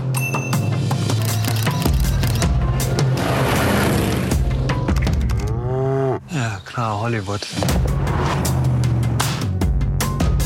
Ich kann mir das nicht vorstellen. Das ist nicht mein Problem. Dein Verhalten ist unprofessionell und inakzeptabel. Weißt du, was wir jetzt machen? Wir gehen alles durch. Ich bin Fotograf. Aber lesen kannst du doch, oder? Du benimmst dich wie ein sturer Bock, der einfach nur Recht haben will. Dieser Typ schreibt sich da irgendeinen Scheiß zusammen. Ups. 1000 Zeilen ist ein deutscher Film. Oh mein Gott, Joe re reviewt einen deutschen Film. Was ist da passiert? Ähm, ich bin ins Kino gegangen und der lief und nein, ich fand's, ich fand's ja, ich fand's ja interessant. Es ist der neue Film von Michael Bulli Herbig mit äh, Elias Mbarek, Jonas Ney, äh, Marie Burchardt, äh, Michael Ostrowski und vielen mehr und es basiert auf der Spiegel Plagiats, nee, Spiegel äh, Fake Fake Stories Affäre von vor ein paar Jahren. Ich habe vergessen, wie der wie der Typ hieß, der der tatsächliche Spiegelautor, der die ganzen Geschichten gefaked hatte. Ähm, Ach, äh, äh, Glas Relotius. Relotius, Ja, genau. genau. Ja, ja, weil hier heißt er irgendwie äh, Borgenius, genau. Whatever. Also ba basierend auf diesem Skandal äh, gibt es jetzt einen, einen Film von, von Bully über das Ding und als äh, Protagonisten haben wir Elias Mbarek, der quasi den Reporter spielt, der das mit aufgedeckt hat, der den, äh, und es basiert auch, also offiziell das Drehbuch basiert auf einem Artikel von diesem Reporter über den Skandal. Und der äh, Elias Mbarek arbeitet bei de, de, dem nicht Spiegel Spiegel. also es heißt, ich weiß gar nicht mehr, wie es heißt, kompakt. Nee, ist nicht kompakt. Fuck, wie heißt denn? Scheißegal. Sie haben sich Stern? einen, nee, nee, nee, sie haben sich einen spiegelähnlichen Namen ausgedacht. Okay. Ja, Mann, warum habe ich vergessen? Egal. Whatever. Genau, also er arbeitet beim Spiegel und ist ein Auslandsreporter und kriegt eine, äh, äh, wird quasi dazu gezwungen, mit dem Lars Bogenius, wie er in diesem Film eben heißt, zusammen eine Story zu machen über, über also es soll so eine zweigeteilte Story sein. Einerseits äh, soll dieser Lars Bogenius Grenzmilizen in den USA begleiten oder eine rechtsextreme Grenzmiliz, die quasi äh, Einwanderer an der Grenze abfangen, ab, abfängt und, und, und brutal zu denen ist. Und äh, Elias Mbareks Charakter soll quasi einen Flüchtlingskarawan in Mexiko begleiten. Und so wird quasi diese Einwanderungsdebakel in den USA aus zwei Richtungen beschri- erzählt. Und er macht es, er geht dann nach Mexiko, begleitet da Leute, tut äh, seinen Teil und dann äh, liest er, was äh, sein Kollege da berichtet von dieser angeblichen Border-Miliz, die er, die er begleitet hat und ist erstmal so sehr fasziniert davon, wie, wie dieser in sehr kurzer Zeit in so eine rechtsextreme Gruppe einfach reingelassen wurde und was er da alles mit anschauen durfte, inklusive, wie er in seinem Artikel beschreibt, dass dann er dabei war, als die dann tatsächlich auf Einwanderer schießen. Also mit Munition und so. Ne? Also, dass sie, ich finde das schon fast unglaubwürdig, dass sie ihn da haben zuschauen lassen. Und äh, natürlich, also basierend auf der, auf der Spiegel-Affäre, kommt, vermutet er dann Stück für Stück, einfach erst durch, durch so kleine Anzeichen und dann immer mehr, dass vielleicht nicht alles wahr ist, was der Typ da in seinem Artikel geschrieben hat und dann vielleicht gar nichts davon wahr ist, was der Typ da in seinem Artikel geschrieben hat und vielleicht den ganzen Artikeln, den der Typ geschrieben hat, um und, und die, den zu so einem äh, Journalismus-Star gemacht haben, vielleicht gar nicht so viel dran ist. Der Film ist auf eine Art und Weise erzählt, die sehr inspiriert ist von äh, gerade Adam McKays Filmen, also so Big Short, Vice und Co. Es ist sehr Fourth Wall Breaky. Elias Mbarek spricht immer wieder das Publikum an. Unser Antagonist Bogenius spricht gelegentlich das Publikum direkt an. Es möchte sehr eine Satire dieser Art sein oder eine, eine, eine Polit, na, wie, ich weiß gar nicht, wie ich Adam McKays Filme irgendwie klassifizieren würde, aber ich glaube, wenn man Big Short oder so gesehen hat, dann weiß man, Mhm. ne, die, die Kerbe, in die, in die dieser Film ganz gerne schlagen würde, es aber nicht so wirklich hinkriegt. Weil ich fand es ja fast schon beeindruckend, wie es halt einfach der deutsche Film immer wieder schafft, ein interessantes Thema komplett zu verwässern und am Ende nichts draus zu machen. Selbst wenn wir ein, ein, eine echte Geschichte verfilmen, die in Deutschland spielt, ne? Also eine, eine deutsche Geschichte, ein, ein wirklich eine, eine, eine interessante Geschichte, ein interessanter Journalismusskandal, ne? Also wo man ja wirklich über die Rolle der Medien reden könnte und äh, generell Journalismus und ethischer Journalismus und Druck im Journalismus und ja, alles, alles, was halt zu diesem Skandal geführt hat, was der Film auch alles so ein bisschen anreißt, aber sich halt nicht traut, zu irgendwas eine klare Aussage zu machen. Am Ende ist so ein Film rausgekommen, der so weder das sehr beißende Satire wie Adam McKay sie macht ist, noch ist es ein ernstzunehmender Journalismus-Thriller. Also ist es nichts Halbes und nichts Ganzes. Und noch dazu würde, wurde in diesem Film halt sehr typisch für den deutschen Film unglaublich viel unnötiges Melodrama reingebracht in Form einer Ehekrise, die Elias Mbareks Charakter dann angedichtet wird, die einfach so klischeebeladen ist, wie man sich es nur vorstellen kann. Ne? Also in, in dem Moment, wo du einen getriebenen Mann hast, der für seinen Job lebt und viel für seinen Job opfert, dann hat jeder und jede da draußen von euch wahrscheinlich jetzt schon, wenn ich sage, okay, es ist eine klischeehafte Ehekrise in diesem Film, wissen alle, wie diese geschrieben ist. Weißt, okay, du hast die Frau, die sich da und die Kinder, die sich dann vernachlässigt fühlen, weil er alles für seinen Job gibt und ihm nicht glauben und am Ende finden sie dann doch wieder zusammen und es löst sich alles im Wohlgefallen auf. Ugh, ugh, völlig unnötig in diesem Film. Was macht das da? Why? Das ist so, ihr habt eine echt gute, interessante, echte Geschichte zu erzählen und das müsst ihr jetzt da noch reinbringen, weil euch irgendwie Drama fehlt. Vielleicht habt ihr dann das Drama der echten Geschichte zu sehr verwässert, wenn das so schwach ist. Also es ist echt so, oh, ganz schlimm. Der Film traut sich halt dann leider nicht bei der echten Geschichte so richtig, so richtig den Finger in die Wunde zu legen. Weil am Ende haben wir halt einfach nur einen unausgereiften Antagonisten in, in diesem Bogenius, der, okay, wir wissen von Anfang an des Films, also A, wir wissen, welchen Film wir schauen, ne? wir wissen, auf welcher, welchem Skandal es basiert und B, am Anfang des Films ist einfach auch schon von der Inszenierung und vom Drehbuch klar, okay, der hat seine Geschichten ausgedacht, aber dann verbringen wir den Großteil des Films mit einem Mysterium, oh mein Gott, hat der eventuell seine Geschichten ausgedacht? Elias Mbarek ermittelt.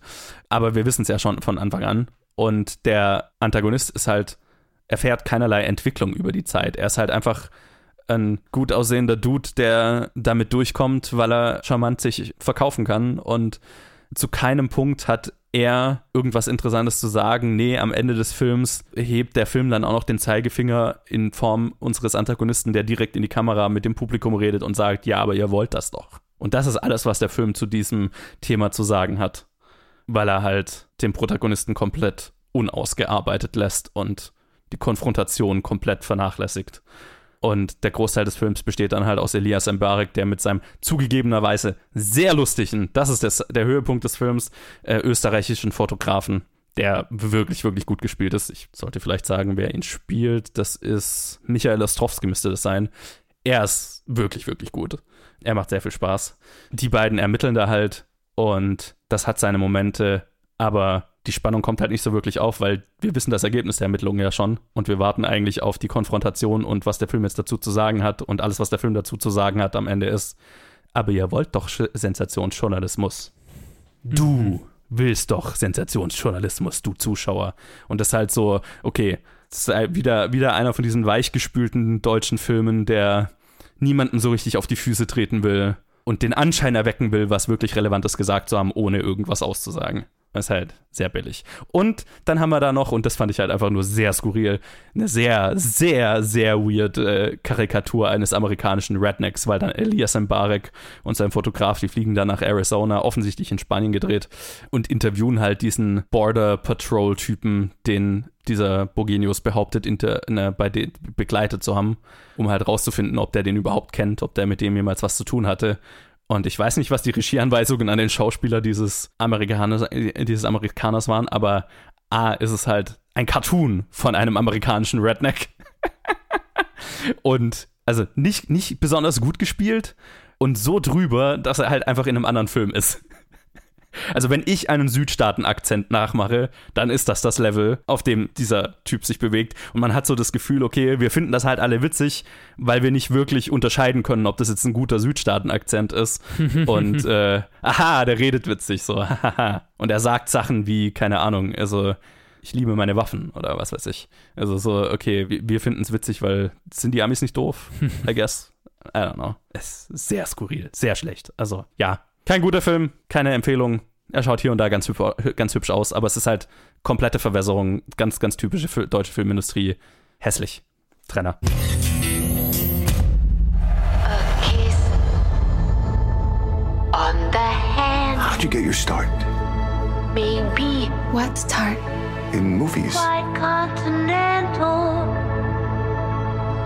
But diamonds are a girl's best friend. I guess I was discovered. Men grow cold as birds, I know you're supposed to get used to it, and we all lose our charms in the end. but I just can't. Square cut or pear shaped, these I've fronts played don't lose Marilyn Monroe.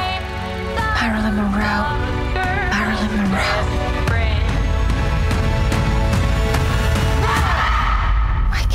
Can't doing another scene with Marilyn Monroe. Marilyn doesn't exist. When I come out of my dressing room, I'm Norma Jean. I'm still her when the camera's rolling.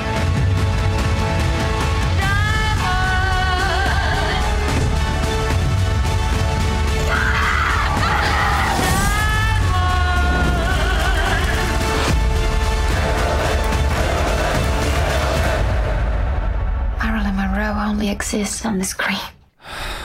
Hässlich. ist das Gesicht dieses Filmes nicht, aber die Intention dahinter vermutlich schon. Blonde ist die neue Auto, nicht Auto, was ist los mit Ja, dir? no, oh nein, nein, die, die neue, die, die, die neue, der neue Film basierend auf dem fiktiven Buch, basierend auf dem Leben von Marilyn Monroe mit Anna de Armas von Andrew Dominic. Außerdem spielen noch mit äh, Lily Fisher, Julianne Nicholson, äh, Ty Runyon, äh, äh, hier im Ding muss ich noch erwähnen, auf jeden Fall die, die zwei IMDb. Ähm, Adrian Brody spielt mit und äh, hier Dingens, Bubbens. Bobby Cannavale sind so Ja. zwei größere Rollen und viele, viele mehr. Es ist ein zwei, dreiviertel Stunden Epos über das Leben von Marilyn Monroe, das einigermaßen chronologisch vermutlich dieses Buch nacherzählt, mit immer wieder so ein bisschen Zeitsprüngen oder dem Gefühl, dass wir uns jetzt irgendwie gerade in einer Traumwelt bewegen. Es gibt auf jeden Fall sehr, sehr viele Sequenzen, die nicht unbedingt in der Realität an, angesiedelt sind. Ja, in dem Anna de Armas ähm, durchaus sehr kompetent Marilyn Monroe verkörpert. Look und ähm, auch von der Sprache her äh, grandios nachgeahmt, finde ich. Also wirklich gut nachgeahmt, kann man, kann man schon sagen so. Und von einer mentalen Tortur in die nächste gejagt wird, ähm, sämtliche älteren Männer in ihrem Leben Daddy nennt und uns das Gefühl gibt, dass wir gerade den mentalen Verfall einer mental schon ziemlich verfallenen Person miterleben und eigentlich mehr so ein Sozialdrama ist als irgendwas anderes. Und das Sozialdrama ist dabei die Lust des Regisseurs daran, seine Hauptdarstellerin so oft wie möglich oben ohne zu zeigen in Situationen, die für sie nicht nur unangenehm sind, sondern zutiefst psychologisch schädigend. Ja, was, ähm, ich, ich würde sagen, ich kann eine Top 10 machen von äh, Szenen, in denen ich mich unwohl gefühlt hätte. hätte ich den Film denn überhaupt komplett äh, so ordentlich gesehen. Aber ich habe nach anderthalb Stunden gesagt, nö, das tue ich mir jetzt nicht in Gänze an und habe einfach immer in 10 Sekunden Sprüngen vorgespult und immer kurz, kurz geguckt. Also kann ich nicht von mir behaupten, diesen Film wirklich hundertprozentig gesehen zu haben. Gleichzeitig behaupte ich, ich habe die wichtigen Dinge realisiert und mir den Schmerz erspart. Joe, wie geht's dir? Ja, ich habe mir den Schmerz nicht erspart. I'm sorry. Ich hab, Ich, das, das, Ich da, die, ich, da war ich mir einfach mehr wert. ja, ja, das, das bin ich nicht. nee, nee, ich, ich kann ja bekanntermaßen nicht äh, Filme abbrechen oder so. Nee, ich muss das dann schon immer durchziehen. Aber ich kann den, den Impuls verstehen. Weil ich war gelinde gesagt kein besonderer Fan von Blonde. Sehr vorsichtig ausgedrückt. Und auf der einen Seite bin ich, ist, ist meine Meinung zu dem Film relativ zwiespältig, weil das jetzt mal vorneweg. Also äh, Andrew Dominic, ich habe einen anderen seiner Filme gesehen, äh, The Assassin Assassination of Jesse James by the Coward Robert Ford, den ich ziemlich mag.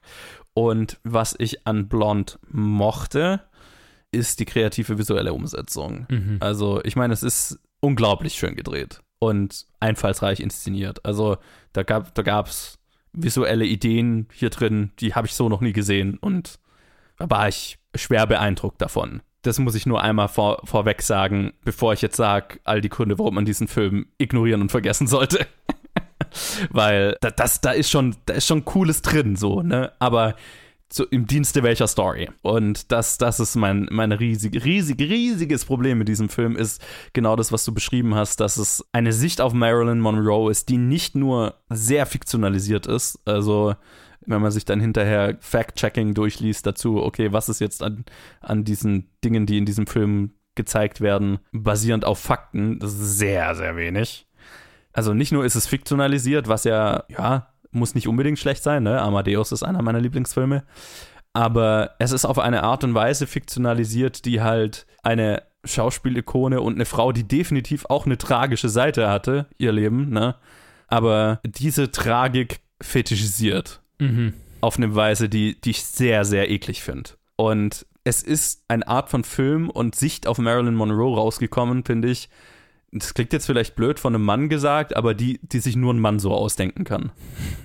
also das Buch hat eine Frau geschrieben, auf der das basiert, das habe ich nicht gelesen, das kann ich nicht vergleichen, aber Mhm. äh, die Art und Weise, wie dieser Film inszeniert ist und worauf sich der Film konzentriert, das ist schon so, yo, das kann, sich- das, das kann sich einfach nur ein Mann so, so scheiße ausdenken, ganz ehrlich. So, so, so dieses Glauben, irgendwas Feministisches zu sagen zu haben und gleichzeitig einfach sich daran aufgeilen, die, das Image von Marilyn Monroe im Prinzip durch den Dreck zu ziehen und das Leid der Hauptdarstellerin zu feiern, sozusagen.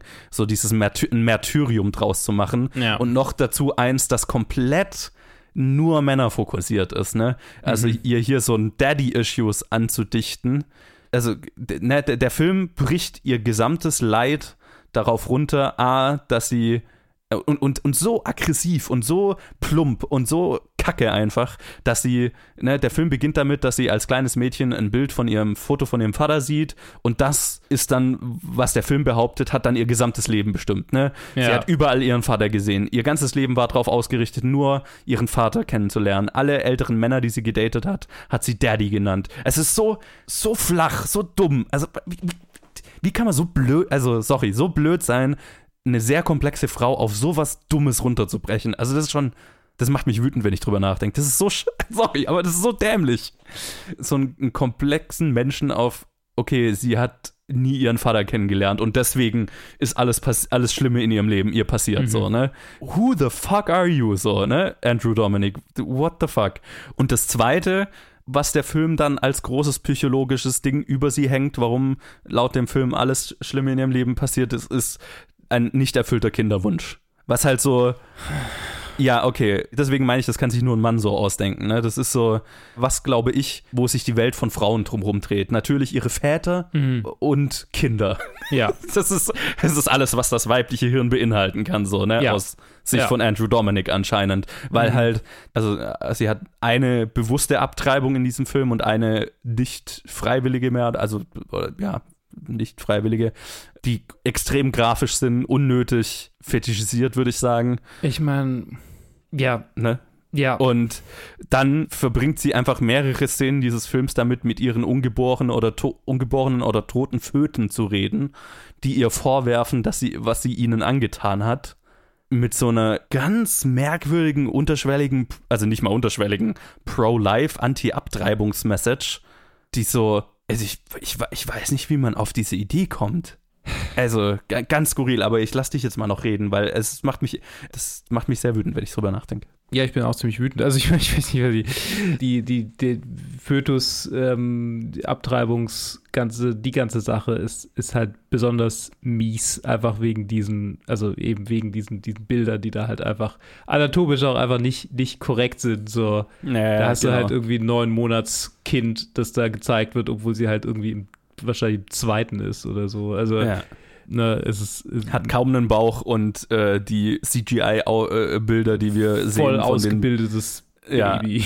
genau. Also es ist auch dahingehend einfach Schwachsinn. Ja. Aber, aber so ganz, deswegen meine ich auch so Pro-Life, ne? Das ist so diese Ja, ja, genau. typische Anti-Abtreibungspropaganda dann. Äh, ja. Ja, ich meine, es wurde Sam Levinson erwähnt in den Reviews. Und das finde ich nicht falsch, weil ich meine, ich glaube, es ist ein ähnliches, ein ähnliche, ähnliches Gefühl, äh, wie ich auch hatte bei Malcolm und Mary oder wie er hieß. Mhm. So, da wird zum einen ein sehr einseitiges Bild von der Frau irgendwie gezeigt. So, es, es, sie kann ja nur eins wollen, nämlich ihr Leben durch einen Mann hindurch leben. So ein bisschen. Ja. Das war in Malcolm und Mary eigentlich auch so, so ein kleines bisschen der Fall. Also Ja, sie schon, kann eigentlich nur darin aufgehen, mit diesem Mann glücklich zu sein und weil sie nicht in der Lage ist, mit diesem Mann glücklich zu sein, ist sie unglücklich und es gibt quasi nur einen Weg. So, Und sehr, sehr selbstzerstörerisch. So. Selbstzerstörerisch, Wie, wie genau. ja auch hier, ne? Absolut. Und äh, natürlich auch der visuelle Stil. Und äh, klar, ich meine, also was man dem Film zugute halten kann, ist, dass er relativ, dass er visuelle Entscheidungen trifft, die interessant sind und auch irgendwie dramaturgisch nachvollziehbar für mich waren. Dann Also oft, äh, also manche auch nicht, aber. manche ja. nicht unbedingt, natürlich, aber also die die ähm, Farbgebungssache, äh, also mit Schwarz-Weiß und wann ist der Film mit Schwarz-Weiß und wann ist der Film mit Farbe, ist halt so, okay, wenn es um Marilyn geht, ist er Schwarz-Weiß, wenn um, es um äh, sie als Person geht, ist er in Farbe, das ist nachvollziehbar, das ist interessant, also was heißt interessant, das ist Basic äh, Dramaturgie 101 irgendwie im fucking Theater so. Ich meine, dann ziehst du ein Kostüm an als Repräsentation dafür, wer jetzt gerade bei dir im Vordergrund steht so. Also das finde ich jetzt auch nicht so krass tatsächlich, aber es war wenigstens nachvollziehbar irgendwie. Äh, so also okay, alles klar, ich verstehe, was ihr gerade versucht zu sagen. Und gleichzeitig ist es halt so, dass sie absolut, also dass es gar kein, dass wenn sie sie selbst war, dass sie halt nur gelitten hat. Also nur so, also es gab kaum Sequenzen, in denen sie wirklich dann tatsächlich auch nachhaltig glücklich war. Im Prinzip wurde das Bild gezeichnet von jemand hat mal theoretisch gelesen, wie eine schwere bipolare Störung in Verbindung mit Borderline aussehen könnte im schlimmsten Fall und denkt, er hat es alles verstanden und schreibt dann einen Charakter auf diesem auf dieser Annahme. So, so fühlt sich das für mich an. So, das sind einfach mehrere psychische Störungen in einen Charakter rein, reingepfeffert, aber halt so quasi auf dem Papier, was Symptome davon sein können, aber dann alle und permanent. So, Mhm. also ich habe das Gefühl, diese Person, wenn sie denn existiert, würde keine, keine fünf Minuten überleben, so. Würde sofort irgendwo, keine Ahnung, im Krankenhaus landen oder in einer geschlossenen, so für den Rest ihres Lebens, weil sie einfach nicht lebensfähig ist.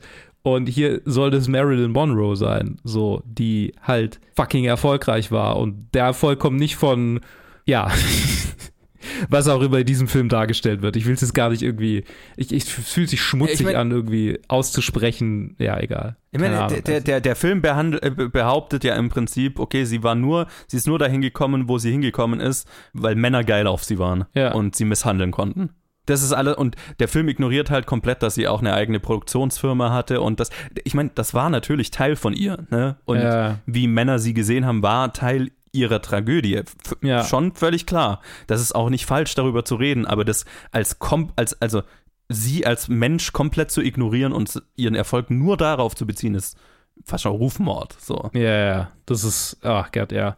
Und ich meine auch diese, diese, diese JFK-Szene im späteren Ja. Verlauf des Films, es ist einfach so, hm, ja. Fuck you. Ganz ehrlich. Das ist halt, und halt, ne, das muss man jetzt auch noch dazu sagen, ne, wir haben gesagt, es ist fiktionalisiert, also ganz, ganz viel davon, also nämlich zum Beispiel für die ganzen Abtreibungen gibt es keine Hinweise, dass Ja. sie welche hatte. Es gibt eine Bekannte von ihr, die gesagt hat, sie hatte welche, aber es gibt, es gibt keine Beweise dafür. Ne? Das, das ist, und genauso übrigens bei der JFK-Sache, also JFK wird hier so dargestellt, als wäre das eine Missbrauchsbeziehung. Ne?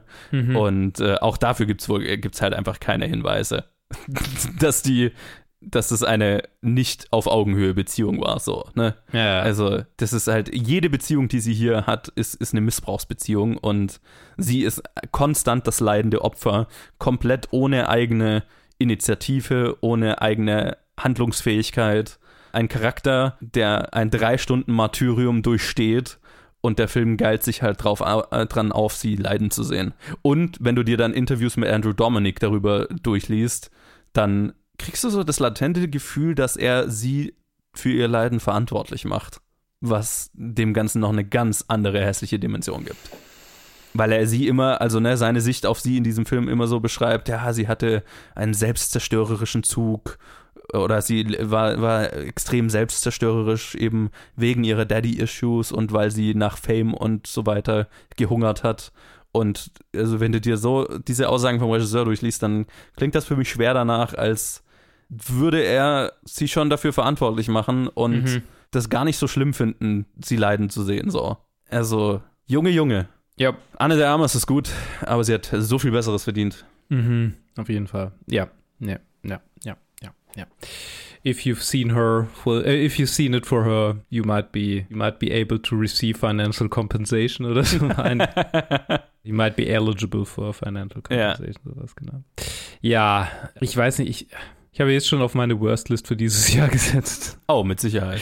Und ja, guckt ihn euch bitte nicht an. Nee. Und wenn ihr euch anguckt, dann macht wenigstens einen Daumen nach unten hinterher, damit Netflix vielleicht, keine Ahnung. Ich weiß auch nicht, ob es irgendwas bringt, aber es fühlt Ja. es hat sich für mich, es hat sich für mich angefühlt wie, okay, alles klar, jetzt wenigstens, wenigstens das. Ja. Ja, also es ist echt, es ist ein zutiefst moralisch verwerflicher Film, wie ich finde. Und halt auch, also visuell, handwerklich sehr cool gemacht teilweise, aber auch manchmal waren Ideen drin, die einfach nur prätentiöser Bullshit waren. Mhm. Also, ne, es gibt auch eine Sequenz, da läuft sie in Zeitlupe an lauter Fotografen und Männern, die ihr Sachen zurufen vorbei und deren Münder sind digital vergrößert. Ne? Die haben so CGI, riesige CGI-Münder, die sie anbrüllen und so. Und das Mhm. waren dann so Sachen, wo ich mir gedacht habe, ja, okay, das ist halt einfach so Filmhochschul-Schwachsinn. Mhm. Und das ist halt noch sowas, ne? In der der Film glaubt irgendwie tiefe Metaphern und Symbolik und so weiter zu haben und das ist alles so plump. Ja, hässlicher Film, ganz hässlicher Film. Pfui. So. Leider können wir nicht wegmachen, aber wir können die Reviews wegmachen und sagen, diese Woche war's das mit Ihnen. Jo, Downer Ende, aber auf diesem, war's. ja, auf diesem Downer-Ende. Falls ihr irgendwelche Filme diese Woche gesehen habt, äh, lasst es uns doch wissen. Also natürlich Filme generell, natürlich auch immer interessant zu hören, was andere Leute so angucken, aber natürlich von Ja. den Filmen, die wir jetzt besprochen haben. Habt ihr was gesehen? Hat's euch gefallen? Hat's euch nicht gefallen? Äh, habt ihr, habt ihr irgendwelche lustigen Geschichten? Keine Ahnung. Lasst ihr uns doch wissen. Ja, schreibt uns eure lustigen Geschichten. Schreibt So- uns so einfach, ich will eine lustige Geschichte. Nach diesem Review will ich eine lustige Geschichte. Bitte. Fair, irgendjemand. fair. Ja. Bis dahin. Macht's mal gut. Habt eine bessere Zeit, als dieser Film war. Bitte, bitte, hoffentlich. Ja, ich wünsche es ja. euch von ganzem Mhm. Herzen. Und bleibt gesund. Tschüss. Bis dann. Ciao.